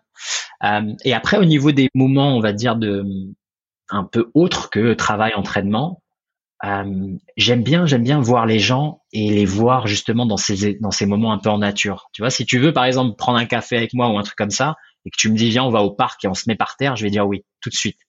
Tu vois, j'aime pas trop les endroits où il y a, du monde et il y a une sorte de, comme on disait au début, un peu un, conditionnement sociétal où tu dois te comporter comme ça, tu dois être habillé comme ça. Je, sais pas, ça me dérange. J'aime bien euh, le côté beaucoup plus comme les enfants. Viens, on va au bac à sable et viens, on reste quoi. Tu vois, je suis, j'aime beaucoup ce que j'essaie de rétablir de plus en plus là. C'est le côté viens, on traîne. Tu vois, moi quand j'étais petit, il n'y avait pas encore euh, Facebook, Insta, tout ça, tout ça. Et même quand c'est arrivé, moi j'ai jamais été dedans jusqu'à l'âge de 21 ans, j'avais pas de pas de truc quoi, pas de Facebook, pas de truc comme ça. Et j'adorais juste traîner. Tu vois, samedi matin, viens, on se voit au terrain de foot, on fait quelques jongles, on discute, on papote, et au final, il y a 6-7 heures qui passent. Et je sais pas où est-ce qu'il est passé le temps. C'est juste comme ça à discuter et, et, vraiment à cultiver le, le, côté, viens, on traîne, on papote, on, on, on construit un peu ces, ces petits souvenirs qu'on va pouvoir utiliser par la suite et nous remémorer des choses marrantes. Tu vois, les blagues que tu as avec, euh, un pote, mais c'est que sur un moment précis que ta vie, euh, que tu as vécu avec lui, euh, cette complicité. Je pense qu'elle naît dans ces moments-là où on s'autorise juste comme ça de d'être dans, dans des environnements évidemment positifs, hein, que ce soit un terrain, un parc, etc. Préférence en nature. Mais voilà, je suis de moins en moins euh, pris par l'idée viens on se voit au café ou viens on se voit au restaurant, même si j'adore j'adore le café et tout. Pour moi, c'est maintenant c'est des endroits où je travaille où je fais des choses comme ça. Donc voilà, mes journées types elles sont elles sont de cet ordre-là. Hein. C'est très on va dire, c'est pas que c'est répétitif, mais il y a, y a cette monotonie qui me procure de, de la joie aussi, qui me procure, euh, tu vois, une stabilité. J'ai pas besoin d'aller dans dix mille endroits, j'ai pas besoin de visiter des choses particulières. J'aime bien, j'aime bien essayer de mettre du temps et de l'attention dans les choses qui m'importent, dans les choses qui me rendent joyeux et heureux. Euh, donc voilà, c'est pas, c'est pas le plus excitant, c'est pas une vie de d'espion à voyager en permanence, et à faire des trucs comme ça que beaucoup pensent que j'ai. Et au final non c'est une vie euh, assez assez simple hein. tu me vois dans les mêmes endroits euh, quasiment aux mêmes heures à faire quasiment les mêmes choses. Mais pour moi c'est cette cette discipline qui m'apporte ce sentiment de liberté d'indépendance et de confiance. Et après euh, quand les moments un peu autres que ces moments-là arrivent je les savoure pleinement parce qu'ils sont un peu plus rares. Il n'y a pas une routine de tous les vendredis, tu te mets tarif et tu bois et tu vas en soirée. Et au bout d'un moment, tu fais ça trois mois et c'est la même chose en fait tu vis la même chose et t'es pas du tout euh, joyeux. Alors que là, par exemple, tu vois, je te disais la semaine prochaine, je suis à Berne, je suis à Genève. Les moments comme ça, ils sont rares et je les savoure. Je rencontre des nouvelles personnes, euh, je prends le temps de créer des liens. Et comme tu as cette liberté de pouvoir te déplacer et de, vivre, eh ben tu dis oui en fait. Tu dis oui à plus d'opportunités. Tu dis oui à des balades. Tu dis oui à ça parce qu'en fait, ton, le reste du temps c'est assez cadré. Et, je pense que toi tu partages aussi cet aspect-là d'avoir une certaine discipline, une certaine rigueur et un cadre qui pour beaucoup de gens va paraître comme une prison. Au contraire, c'est ce qui va donner l'opportunité d'avoir beaucoup plus de liberté parce que tu sais que tu vas pouvoir revenir à quelque chose dans lequel tu vas travailler, tu vas produire, tu vas avancer. Et donc voilà, tout simplement, tu fais à peu près les mêmes routines et après tu es libre. Quoi. Voilà, on a eu un, petit problème de Wi-Fi, mais on est de retour et Nomad était en train de Nomad. En fait, c'est parce que son, son nom c'est c'est Nomad Slim sur le truc et du coup je voyais Nomad. Mais donc euh, Slim était en train de nous raconter euh, que il avait euh, il avait des routines assez assez fixes, assez précises, assez assez organisées, un peu comme moi, qui lui permettaient de trouver de la liberté dans la contrainte, d'éviter de saturer son cerveau avec des des, des décisions à prendre. Euh, Amen. Et donc et donc que que, que ces journées s'articulent de façon relativement semblable les unes les autres, tout en gardant au sein de ces créneaux des plages de liberté pour euh, sa créativité, pour écouter son corps, ses envies, ses intuitions. Euh, c'est exactement. Je te redonne la parole pour le pour, pour, pour, terminer sur tes sur tes routines journalières. Bah écoute, t'as as, tout dit et je pense que le, le point de toute façon vers lequel je m'orientais, c'était la même chose, c'est trouver de la liberté dans la contrainte et comprendre que la notion de discipline, comme un peu le pourrait le dire Joko Willing, c'est vraiment ce qui va te donner de la liberté ultimement. Comme tu dis, t'as pas d'énergie à dépenser pour prendre des décisions qu'on va dire futiles où est-ce que je vais, où est-ce que je vais m'entraîner, qu'est-ce que je vais faire? Une fois que tout ça c'est assez organisé et c'est assez euh, déjà mis en place, c'est prédéterminé, tu vas voir que tu as énormément de temps pour faire les choses qui, pour faire le, pour accrocher le wagon avec ce que je disais au début, qui vont vraiment faire vibrer ton âme et qui vont vraiment euh, t'émanciper parce que ce sont ces choses-là sur lesquelles ultimement il faudrait passer plus de temps et plus d'énergie, que ça soit des moments en famille, que ça soit un moment créatif, que ça soit peu importe ce que toi tu veux définir comme un moment euh, de vibrance, euh, pour moi, c'est ça que j'essaye de faire au maximum et continuellement me, me for pas me forcer, mais en tout cas continuellement mettre la priorité sur le respect de ces principes que j'ai déjà définis, comme l'entraînement physique, la routine matinale, le temps de travail. Bah, au final, tu es tellement libre, tellement libre de choisir où est-ce que tu veux aller, ne serait-ce que le lendemain. T'as aucune contrainte et, et vivre dans un monde dans lequel tu dois planifier un an à l'avance pour prendre des vacances ou avoir un moment avec des enfants, pour moi, c'est ça la véritable prison. Et même si le prix à payer de ça, c'est euh, voilà avoir des choses qui sont cadrées et réglées, c'est un tout petit prix vu qu'au final, c'est ça qui va te permettre d'avoir. Euh, tu vois, par exemple, moi, je prends les, j'aime bien parler du moment où il y a eu le Covid, la première fois, la première année, c'est l'année où j'ai le plus voyagé dans ma vie quasiment. J'ai fait, je sais pas combien de pays en une année où on était censé euh, avoir du confinement et avoir toutes les restrictions, etc. Alors ça s'est fait par euh, par la force des choses, hein, c'était pas quelque chose de prévu, mais je sais qu'en grande partie, ce qui m'a permis de faire ça, c'est d'avoir toutes ces routines et toutes ces disciplines quant au bon maintien de mon corps. Un corps qui est capable et disponible, comme on le disait au début, c'est pas nécessairement que pour des activités physiques, c'est aussi pour ça. Parce que voyager, changer de fuseau horaire, c'est quelque chose qui est très énergivore. Enseigner, puis après changer de ville et enseigner de nouveau, énergivore. Toutes ces choses-là, euh, être toujours en joie et, motivé, et, ok, je parle à à quelqu'un de ma famille, et je parle à des amis, et je parle à des élèves. Tout ça, ça consomme de l'énergie, et c'est de l'énergie qu'il faut déjà avoir en stock et emmagasiner. Et pour l'avoir emmagasiné, ça demande des années justement à avoir un peu ces petites rigueurs. Même si les gens détestent le mot de routine parce qu'ils associent souvent ça à métro boulot dodo, le métro boulot dodo quand il est bien fait et que dedans il y a sport et que dedans il y a du vrai boulot, du vrai travail, et que le métro il est bien calculé et que tu peux l'optimiser par peut-être un peu de lecture ou simplement des siestes ou peu importe, il y a un avantage également. Pour moi, c'est pas une hantise d'avoir métro, boulot, dodo. Là, au final, ma vie, c'est ça. C'est pas métro, hein, c'est vélo, euh, c'est boulot, entraînement, euh, c'est manger toujours à peu près la même chose au même moment, etc. Et il y a du dodo. Et au final, ça, ça m'assure les voyages, ça m'assure euh, d'oser, ne serait-ce qu'envoyer un email à quelqu'un que tu admires ou un message. Tu vois, des fois, ça prend une petite dose de courage. Et moi, je sais que ce courage, il est à l'intérieur parce que j'ai toutes ces choses-là. J'ai pas à mmh. craindre. Tu vois ce que je veux dire? Et cette idée d'aborder la vie et de et de d'aborder le monde extérieur, le monde physique avec sans aucune crainte, un peu comme le chevalier, sans peur et sans reproche. Moi, c'est ça qui m'anime et je sais que ça c'est intimement lié à la discipline, à la rigueur et à faire à peu près les mêmes choses.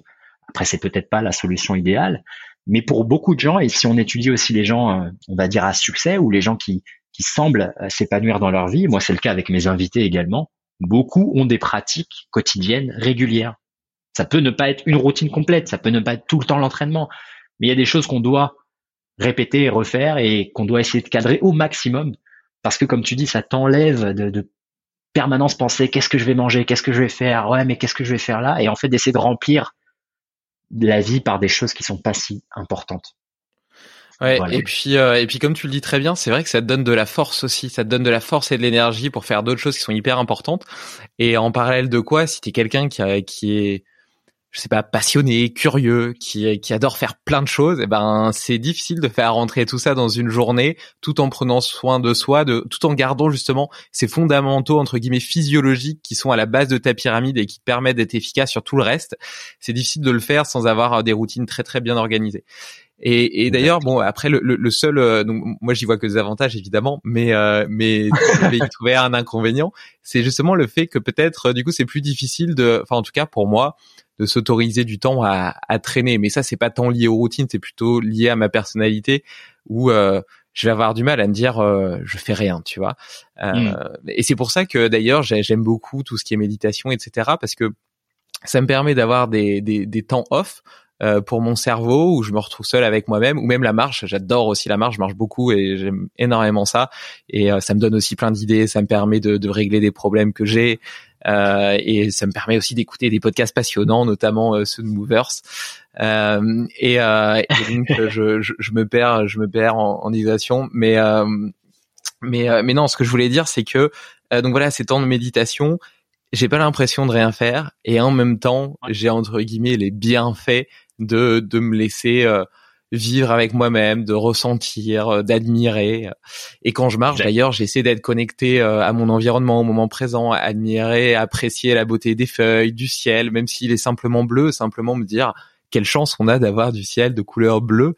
Et, et voilà toutes ces petites choses là. Mais mais j'avoue que il faudrait que potentiellement que que, que j'ai plus de lâcher prise sur le le reste des parties de ma vie, tu vois, j'ai toujours l'impression d'avoir envie de faire tellement de choses que si je je, perds du temps, et ben je vais, je vais perdre des occasions de faire des choses qui me passionnent et, euh, et ça va créer de la frustration alors que ça devrait pas parce que du coup ça me rend pas assez patient et, euh, et donc mais j'y travaille beaucoup et d'ailleurs je suis déjà beaucoup plus patient qu'avant.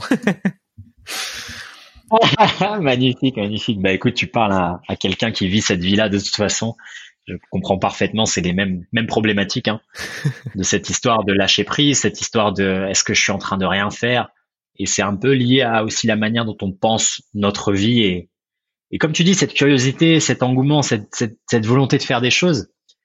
Euh, moi, c'est que récemment, un peu comme toi, que je comprends qu'il y a un intérêt aussi à, à parfois la la calmer et à laisser aussi d'autres moments traîner, contempler, être et euh, voilà, c'est pas facile. Hein. Moi, je suis aussi dans, dans cette même dynamique. Mais voilà, on y arrive petit à petit. Après, voilà, je pense que c'est aussi des choses qui vont arriver dans d'autres phases peut-être de la vie également. Il y a aussi des phases où c'est bien de, de se pousser un peu et de, tu vois, de faire les choses que tu as envie de faire et parfois même à l'extrême. Hein. Moi, je suis toujours le, bah, tu l'as compris avec l'alimentation aussi, avec le sport, le mouvement. Je suis toujours à promouvoir le côté extrême, plonger dans quelque chose et plein de balles. Mais voilà, il y a d'autres gens qui a, qui arrivent à un peu avoir cette paix, ce contentement et qui font moins de choses ou qui, tu vois, qui sont moins peut-être d'ambition ou plus d'ambition et pourtant qui ont un meilleur équilibre. C'est chacun un peu son expérience, hein, avec avec aussi son passif. On n'est pas tous censés arriver au même état, au même au même moment. Et voilà, c'est la vie, hein, c'est passionnant. Et si on a déjà cette conscience de toujours vouloir peut-être améliorer quelques petites choses, déjà se rendre compte des choses qu'on arrive à moins bien faire, bah voilà, c'est déjà une, bonne étape hein, pour celles et ceux qui peuvent entendre ce discours et se dire waouh, la vie des mecs super organisée et tout. Non, c'est pas ce qu'on dit. Hein, c'est juste on partage une expérience. C'est aussi le résultat de beaucoup d'années et euh, c'est pas promouvoir un modèle de vie meilleur qu'un autre. Simplement une expérience de plus à ajouter à ta collection pour construire peut-être toi ta petite concoction et, et, voilà tenter une vie un peu plus euh, avec une pointe de discipline pour aspirer à plus de liberté.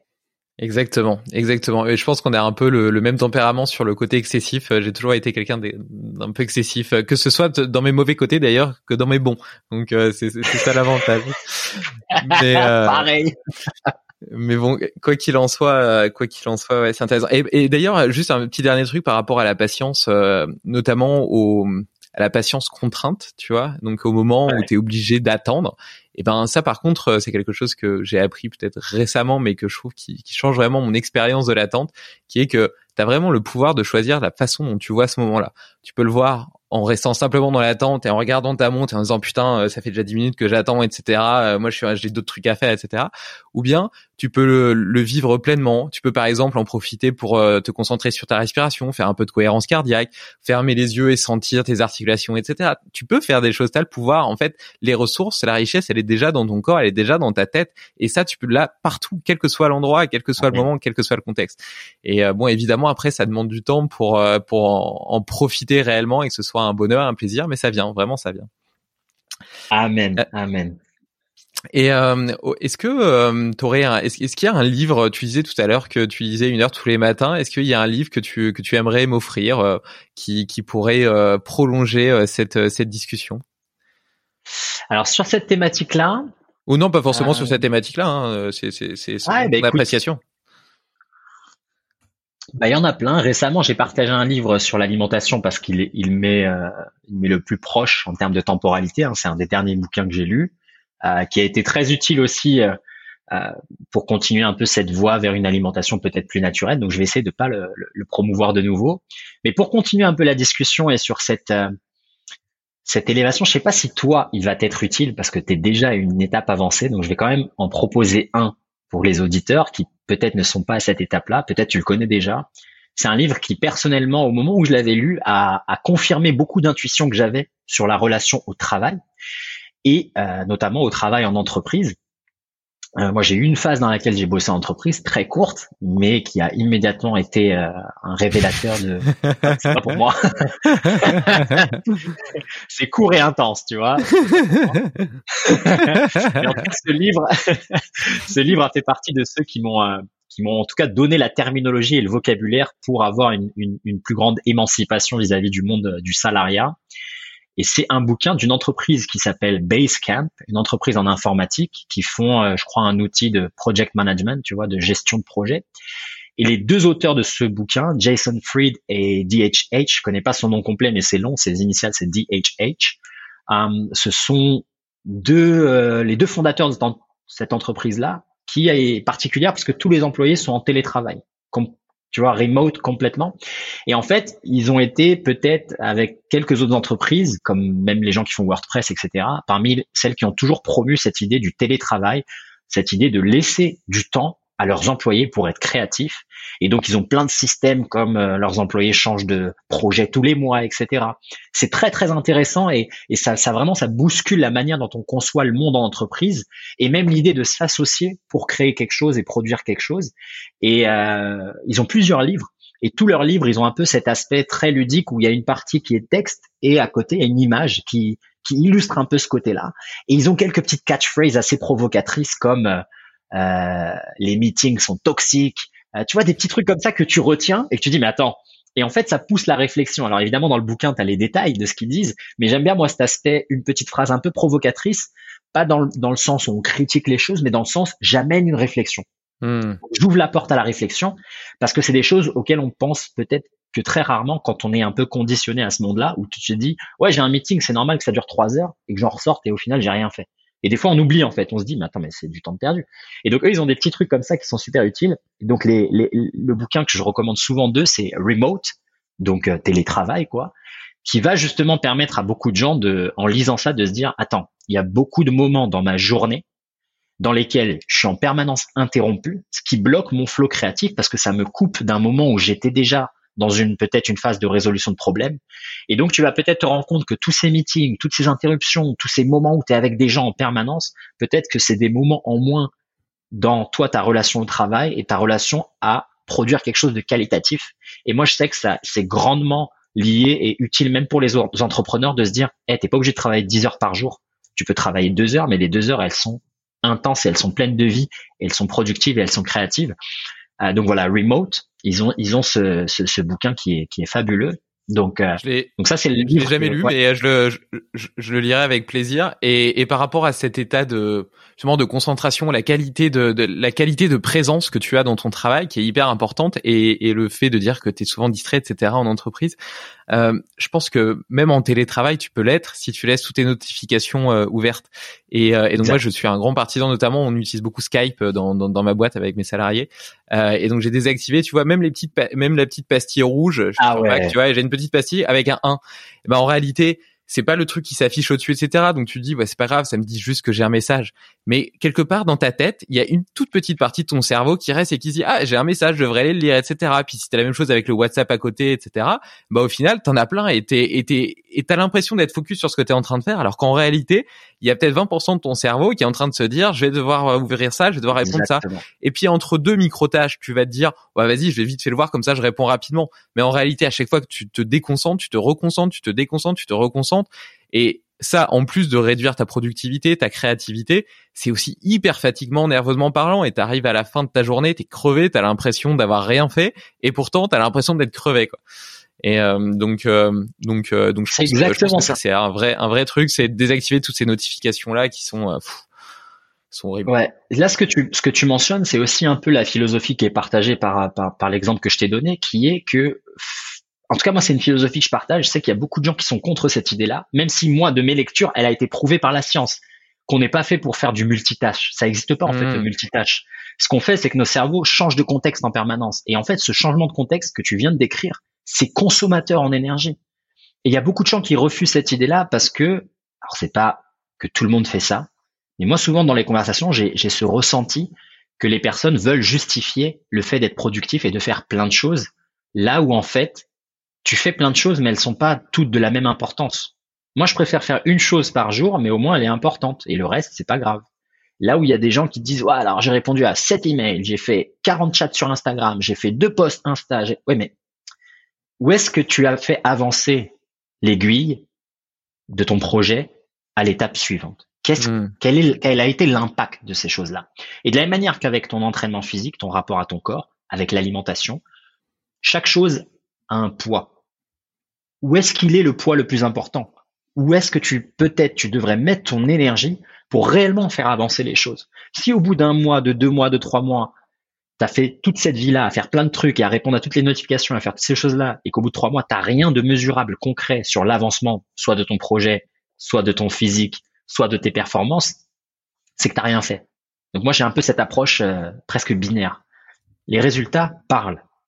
Le reste, ça parle pas tu peux te raconter tout ce que tu veux dans ta journée, que tu fait dix mille choses. Si euh, le lendemain tu te sens pas mieux, ou si euh, au bout de trois mois tu rien de mesurable pour te dire que tu as progressé, comme avec l'entraînement physique, hein, il y a des gens qui font 50 crossfit, ils sont la même personne. Je me dis, mais alors, c'est que ça ne marche pas, tu d'accord? Pas que le crossfit ne marche pas, mais ce que tu fais ne marche pas. Et ce rapport un peu à la, à la dure réalité du concret, pour moi, c'est au bout d'un moment, il faut l'affronter, ce truc-là. Et donc, comme tu disais là avec l'exemple du travail, c'est toujours le plus parlant parce qu'il y a beaucoup de gens qui passent leur travail, enfin leur journée à répondre à des emails. Ils sortent de leur journée, ils sont éclatés, ils comprennent pas pourquoi. Mais oui, mais regarde tout le changement de contexte, toute cette énergie mentale. Et si en plus ça fait pas avancer l'aiguille, t'as même pas la gratification, la, petite dose de dopamine, t'as rien quoi. Et donc au final tu tu fais que prendre de l'énergie, vider, vider, vider. Si en plus le soir après tu te manges du Netflix, tu dors tard, ton énergie, elle revient même pas, quoi. Et donc, au final, tu as une année, une vie entière à, à être euh, depleted, tu vois, t'es drainé. tu vois, t'es drainé. Et ça, c'est tragique et dramatique, et ça passe par des petits changements comme ça. Tu travailles, enlève tes notifications. Tu travailles, coupe ton portable. Non, il y a rien d'important qui va arriver pendant que tu travailles. Et même si ça arrive, eh ben, accepte-le parce que c'est la vie. Tu vois, moi, quand je te disais, par exemple, les quatre premières heures de ma journée, elles sont toujours bloquées et impossible de me contacter, c'est vrai. C'est-à-dire que même si j'ai un parent qui meurt, eh ben, pendant ce moment-là, eh ben, c'est tout. J'accepte le fait que ça va arriver. Tu vois, c'est ça la vie aussi. Tu vois, j'accepte que, bah voilà, si même moi, il m'arrive quelque chose et que je peux pas contacter mes proches, et ben, tant pis, c'est la vie. Tu vois, tu peux pas tout avoir tout le temps. Et je pense que dans ce monde-là où tout est tout le temps connecté, interconnecté, on se, on se rend pas compte que laisser cette porte ouverte à toutes ces distractions extérieur, en tout cas toutes ces, tous ces messages qu'on peut recevoir. Donc avoir la position d'être un réceptacle, c'est, c'est, c'est vraiment dommageable. La vraie vie, elle n'est pas comme ça. La vraie vie, on n'a pas tout ça.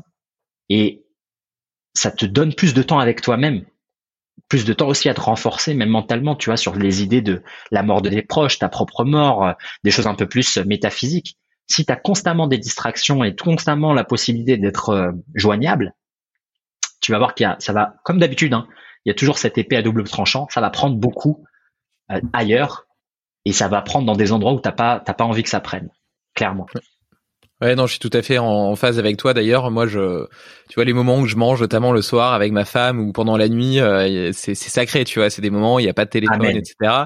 Et, euh, et tu vois, parfois, je suis chez d'autres gens ou autres et t'entends le téléphone qui sonne pendant qu'on est en train de manger. Et tu vois que les gens, ça les stresse parce qu'ils ont pas répondu et ou, alors ils vont répondre. Et moi, je leur dis, mais enfin, tu vois, par exemple, si c'est ma mère, je dis, mais réponds pas, on finit de manger, etc. T'iras après. Mais et tu vois que ça les stresse, tu vois vraiment que ça les stresse foncièrement. Ou même le fait de laisser son téléphone en mode avion pendant la nuit. Euh, comme tu parlais là tout à l'heure si t'as un proche qui meurt ou si t'as quelqu'un qui a besoin de toi mais c'est ce qu'ils disent tu vois. T'as des gens ils te disent non bah je peux pas l'éteindre pendant la nuit on sait jamais s'il y a quelque chose de grave. Mais de toute façon tu pourras rien faire s'il y a quelque chose de grave. Donc dors bien dors bien et tu seras mieux capable de le gérer demain ou de l'encaisser après une bonne nuit de sommeil plutôt qu'en étant été dérangé à 3 heures du mat Enfin bref, euh, mais bon, après je dois dire c'est plus facile pour moi parce que je suis, euh, je, je, sais pas pourquoi physiologiquement, intellectuellement, euh, j'ai jamais été très très accro à mon téléphone ni aux réseaux sociaux. Je suis un peu un dinosaure là-dessus. Je suis pas sur Facebook. On a j'ai un compte Instagram avec Limitless Project, mais c'est ma femme qui le gère. enfin, j'y arrive pas, tu vois. C'est pas c'est pas c'est pas par mauvaise volonté. Pourtant, j'aime bien interagir avec les gens, mais mais tu vois, même WhatsApp. pourtant, ma, ma, ma mère, ma famille, etc. habite loin, donc j'essaie de répondre un peu, etc. Mais voilà, ça me demande plus un effort de répondre que de pas répondre. Tu vois et, euh, et donc je le fais euh, deux, trois fois par, je dois m'obliger, tu vois, deux trois fois par jour à regarder les messages, à les lire, à répondre, etc. Mais sinon naturellement, moi c'est un truc, euh, tu vois, je peux oublier mon téléphone au bureau, rentrer chez moi, il y a pas de problème. Hein, moi je suis, ça, ça, me pose aucun problème. Quoi. Garde ça, c'est une qualité. C'est une qualité que beaucoup de gens aimeraient aimeraient développer, j'en suis certain. Moi, je suis pareil. Mon portable, je peux pas le voir pendant la journée, je m'en fous. Quoi je vais y penser quand j'y penserai et quand j'aurai une volonté d'aller le voir et de prendre des, nouvelles ou de faire quelque chose. Sinon, c'est pas grave, quoi. Voilà, c'est ça. Voilà, c'est ça. Et euh, du coup, euh, du coup, pour la fin, euh, normalement, je, je, je t'aurais bien demandé quel quel body hacker tu pourrais me présenter pour un prochain épisode de Limitless Project. Mais étant donné que tu as toi-même un podcast qui s'appelle Movers, ça serait un petit peu bête de te poser la question parce que tu vas me recommander un invité que tu as déjà eu. je pense que le, plus logique, c'est de rediriger mes auditeurs vers ton podcast qui s'appelle Movers, qui est euh, génial, que moi j'adore. J'ai écouté absolument tous les épisodes. J'ai pas encore terminé la dernière fois aux questions, mais ça va pas tarder et euh, on partage un peu les mêmes choses, même si évidemment euh, on a eu des invités en commun d'ailleurs et avec des conversations différentes. Donc malgré le fait que vous les ayez probablement déjà écoutés sur mon podcast, je vous encourage à les réécouter avec Slim parce que il partage des choses différentes, des connexions différentes, euh, etc. Et c'est et c'est génial. Et, et, et, ton podcast m'apporte énormément. Je, je prends un plaisir fou à l'écouter et il me fait évoluer.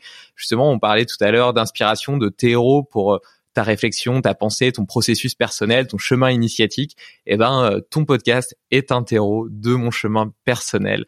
Euh, et, euh, et en cela, je te, je te remercie et j'invite tout le monde à, le découvrir, à le découvrir, pardon. Du coup, il s'appelle Movers et je mettrai de toute façon les liens dans l'article lié.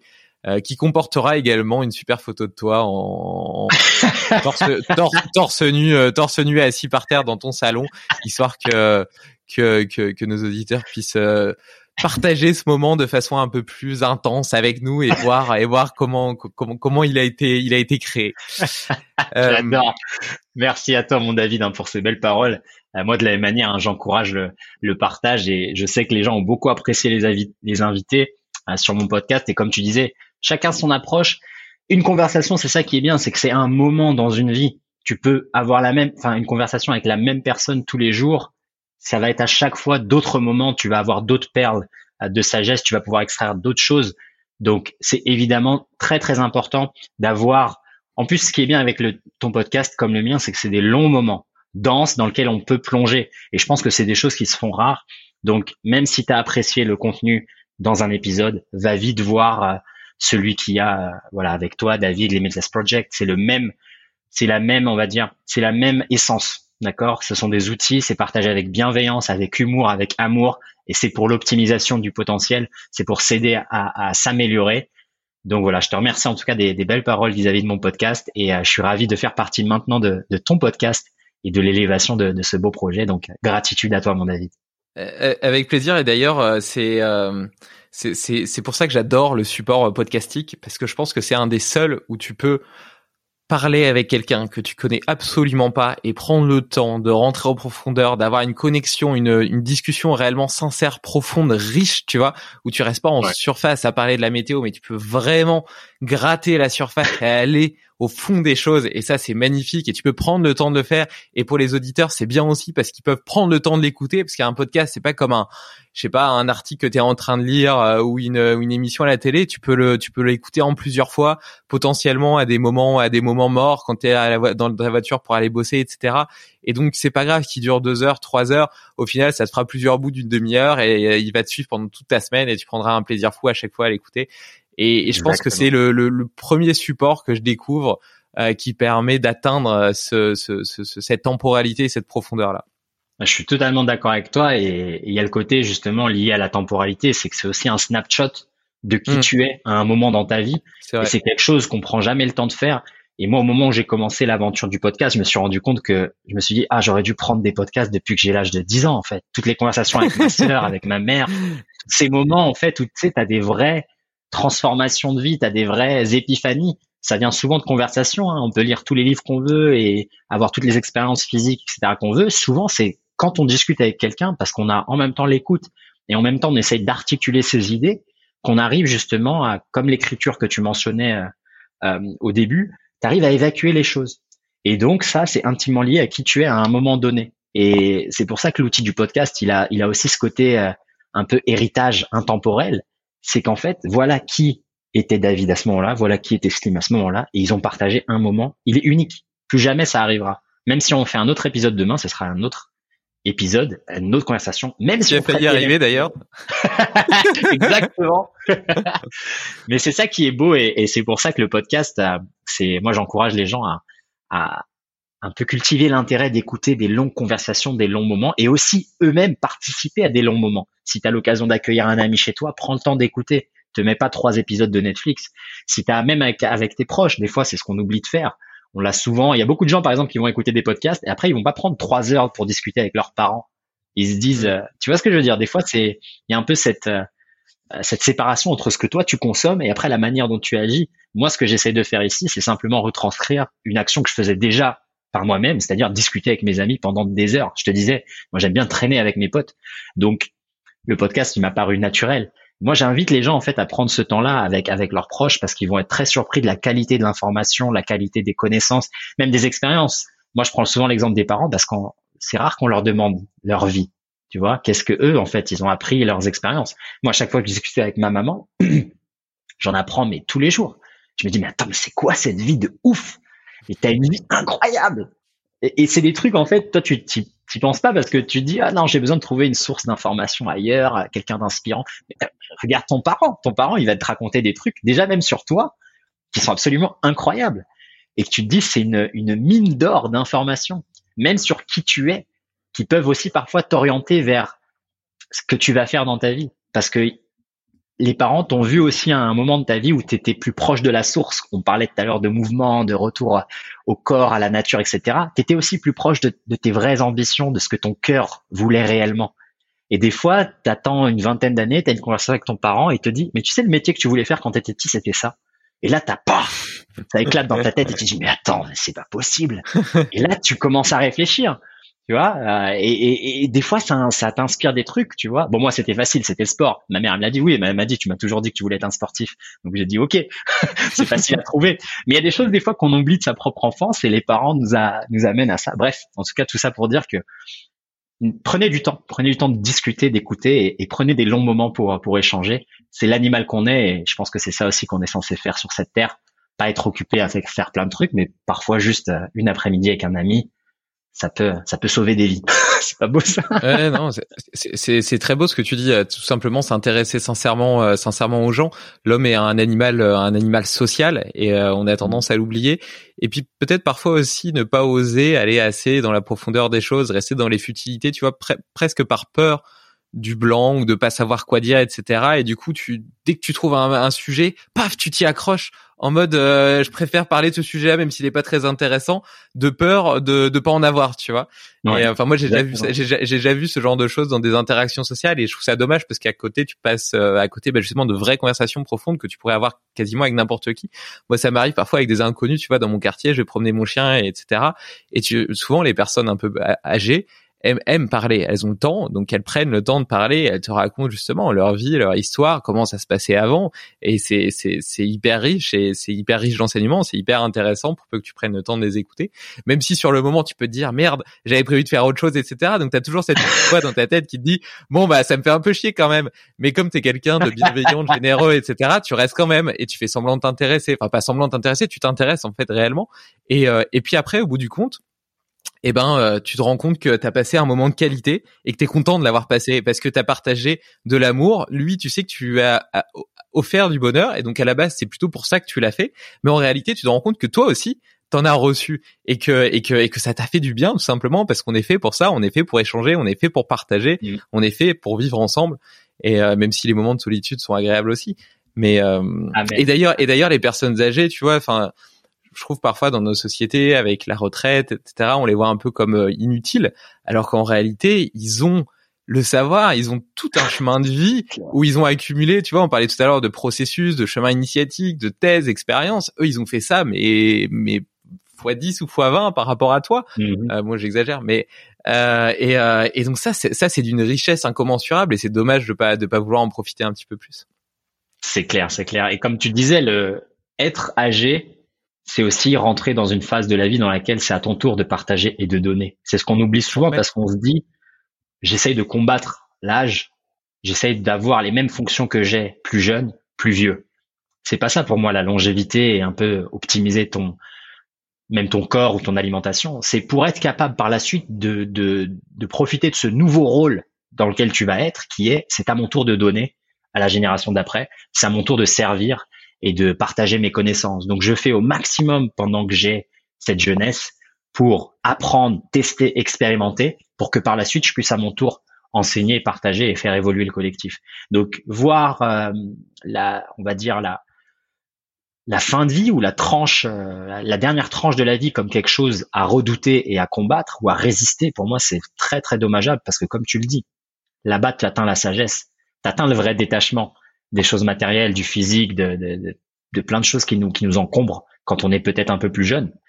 Euh, t'atteins, t'atteins une autre phase qui, moi, moi, m'excite personnellement. Je me dis, c'est, ça va être excitant d'être peut-être plus vieux et de raconter des trucs, tu vois, et de, mm. c'est ce qu'on admire. Regarde, ce qu'on lit maintenant, c'est, c'est des lectures qu'on a aussi de gens, soit qui étaient très vieux quand ils les ont écrits, ou soit qui datent aussi, qui ont, c'est des, des réflexions qui ont eu le temps de mûrir. Donc il y a un intérêt la philosophie, c'est pas écrit par quelqu'un qui a 15 ans et qui est maintenant et qui va te dire maintenant c'est ça. Et même si la personne l'a écrit très jeune, il y a eu aussi un background derrière, il y a des vraies expériences de vie. Quelqu'un qui a, je sais pas, qui a, qui a vécu la guerre, etc., va te raconter des choses. Donc ça va pas nécessairement avec l'âge physique, mais ça va avec l'intensité de la vie. Et c'est sûr que si tu as plus d'années de vie, tu as eu plus d'occasions d'avoir une, vie intense. Donc il y a toujours du bon à prendre et, et, et passer du temps à discuter, peu importe l'âge de la personne, quel moment de la vie elle est, mais surtout si elle est un peu plus âgée, c'est toujours euh, toujours bon à prendre. C'est très beau, c'est très beau. Je suis tout à fait euh, d'accord avec toi. je trouve c'est une belle, non mais puis c'est une belle vision, euh, c'est une belle vision de de la vieillesse. Tu vois, on le voit toujours comme quelque chose qu'on redoute, quelque chose qu'on voudrait éviter, et et tu tu montres comment ça peut être vu complètement autrement, comme quelque chose de beau, de de, de transmission, de partage, et ça et ça c'est c'est magnifique. Et, et justement d'ailleurs pour recoller à cette notion de, de partage, si on veut travailler avec toi, euh, découvrir un petit peu plus euh, ce que tu fais euh, Où est-ce qu'on te retrouve à part sur ton podcast? Eh ben écoute, moi, on peut me contacter assez facilement par par email. J'invite tout le monde à aller sur le site Nomad Il est très gentil. nomadslim.com, c'est très très simple. Vous allez avoir tous les tous les renseignements. J'ai également une page Facebook, une chaîne YouTube, le podcast évidemment. Mais en gros, si tu vas sur mon site, c'est vraiment ce que j'essaie de développer. Je veux que ça soit le le hub, le point central à partir duquel tu peux naviguer entre mes différents contenus, que ce soit les articles de blog, les vidéos YouTube, euh, les formations en ligne, les prochains stages, événements physiques, ou simplement me contacter, me reach out, euh, partager, collaborer, peu importe. Euh, c'est très très simple, je suis facile d'accès dans le sens où, comme on a dit, dès que j'ai fait mes routines, j'ouvre un peu la partie en ligne et je peux répondre. Donc voilà, nomadslim.com et après vous trouverez mon email dessus et, et le contenu si, si les personnes s'intéressent un peu à, à cette vie en mouvement et à reconnecter avec avec la physicalité et à explorer un peu ce, ce potentiel physique en priorité et par la suite pourquoi pas vers d'autres dimensions. Merveilleux. Bah écoute, je mettrai de toute façon euh, tous les liens, tous les liens dans l'article lié, donc euh, donc on pourra retrouver ça assez facilement. Écoute, euh, je te remercie pour euh, pour cette belle conversation, ce beau moment de partage. Euh, je crois que ça fait presque deux heures et demie qu'on qu'on parle et, et ça a été vraiment un, un, très très beau moment pour moi. J'espère pour nos auditeurs aussi, j'en doute pas en tout cas. Et donc donc vraiment un grand merci à toi pour ton temps, d'autant plus que tu as sacrifié un, un super entraînement d'altéro. tu avais une forme olympique ce matin. Tu m'as dit avoir sacrifié un super bel entraînement d'altéro pour pour enregistrer ce podcast. Donc vraiment merci pour ton dévouement et, et, et pour cette volonté euh, d'offrir un petit peu de, de, ta vision, en tout cas de, ton expérience de vie, euh, afin d'aider euh, tout à chacun à progresser dans la sienne. Eh ben, écoute, merci à toi, David, hein, pour pour l'invitation, pour ton temps également. C'est un plaisir, évidemment, de, de jeter cet entraînement d'haltérophilie pour pour ce moment de vie. non, mais c'est un c'est un réel plaisir, surtout que d'habitude, moi, je suis de l'autre côté justement de de la barrière et je suis la personne qui, qui, qui prend le temps de poser les questions. Donc c'est un exercice qui est tout autant euh, agréable d'être de ce côté-là. Et j'espère que tes auditeurs, comme les miens, vont euh, apprécier ce bel échange, en apprendre un peu plus sur euh, nos différentes philosophies et peut-être s'intéresser à, l'optimisation du, potentiel humain. Donc je remercie tout le monde de, de, leur de leur temps parce que c'est ça le plus important, hein, c'est qu'ils ont partagé du temps de vie avec nous. Et donc je vous dis, je vous retrouve dans d'autres événements en ligne pour d'autres moments de mouvement. Bravo, tu as écouté cet épisode jusqu'au bout. Si tu veux être sûr de ne rien oublier, retrouve le résumé de l'épisode et tous les hacks de mon invité du jour sur limitless-project.com. Mais avant, pense à me laisser une note de 5 étoiles sur ton application de podcast. C'est la meilleure façon de soutenir mon travail et de m'aider à convaincre de nouveaux invités de venir partager leurs secrets.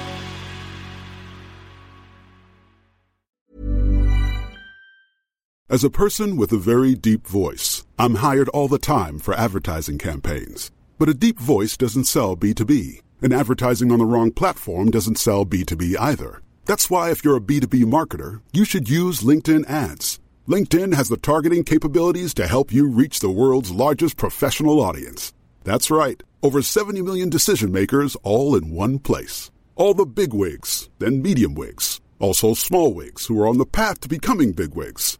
Okay, that's enough about Wix. LinkedIn ads allows you to focus on getting your B2B message to the right people. So, does that mean you should use ads on LinkedIn instead of hiring me, the man with the deepest voice in the world? Yes. Yes, it does. Get started today and see why LinkedIn is the place to be to be. We'll even give you a $100 credit on your next campaign. Go to linkedin.com slash results to claim your credit. That's linkedin.com slash results. Terms and conditions apply. Tired of ads crashing your comedy podcast party? Good news. Ad-free listening on Amazon Music is included with your Prime membership. Just head to amazon.com slash ad-free comedy to catch up on the latest episodes without the ads. Enjoy thousands of ACAST shows ad-free for Prime subscribers. Some shows may have ads.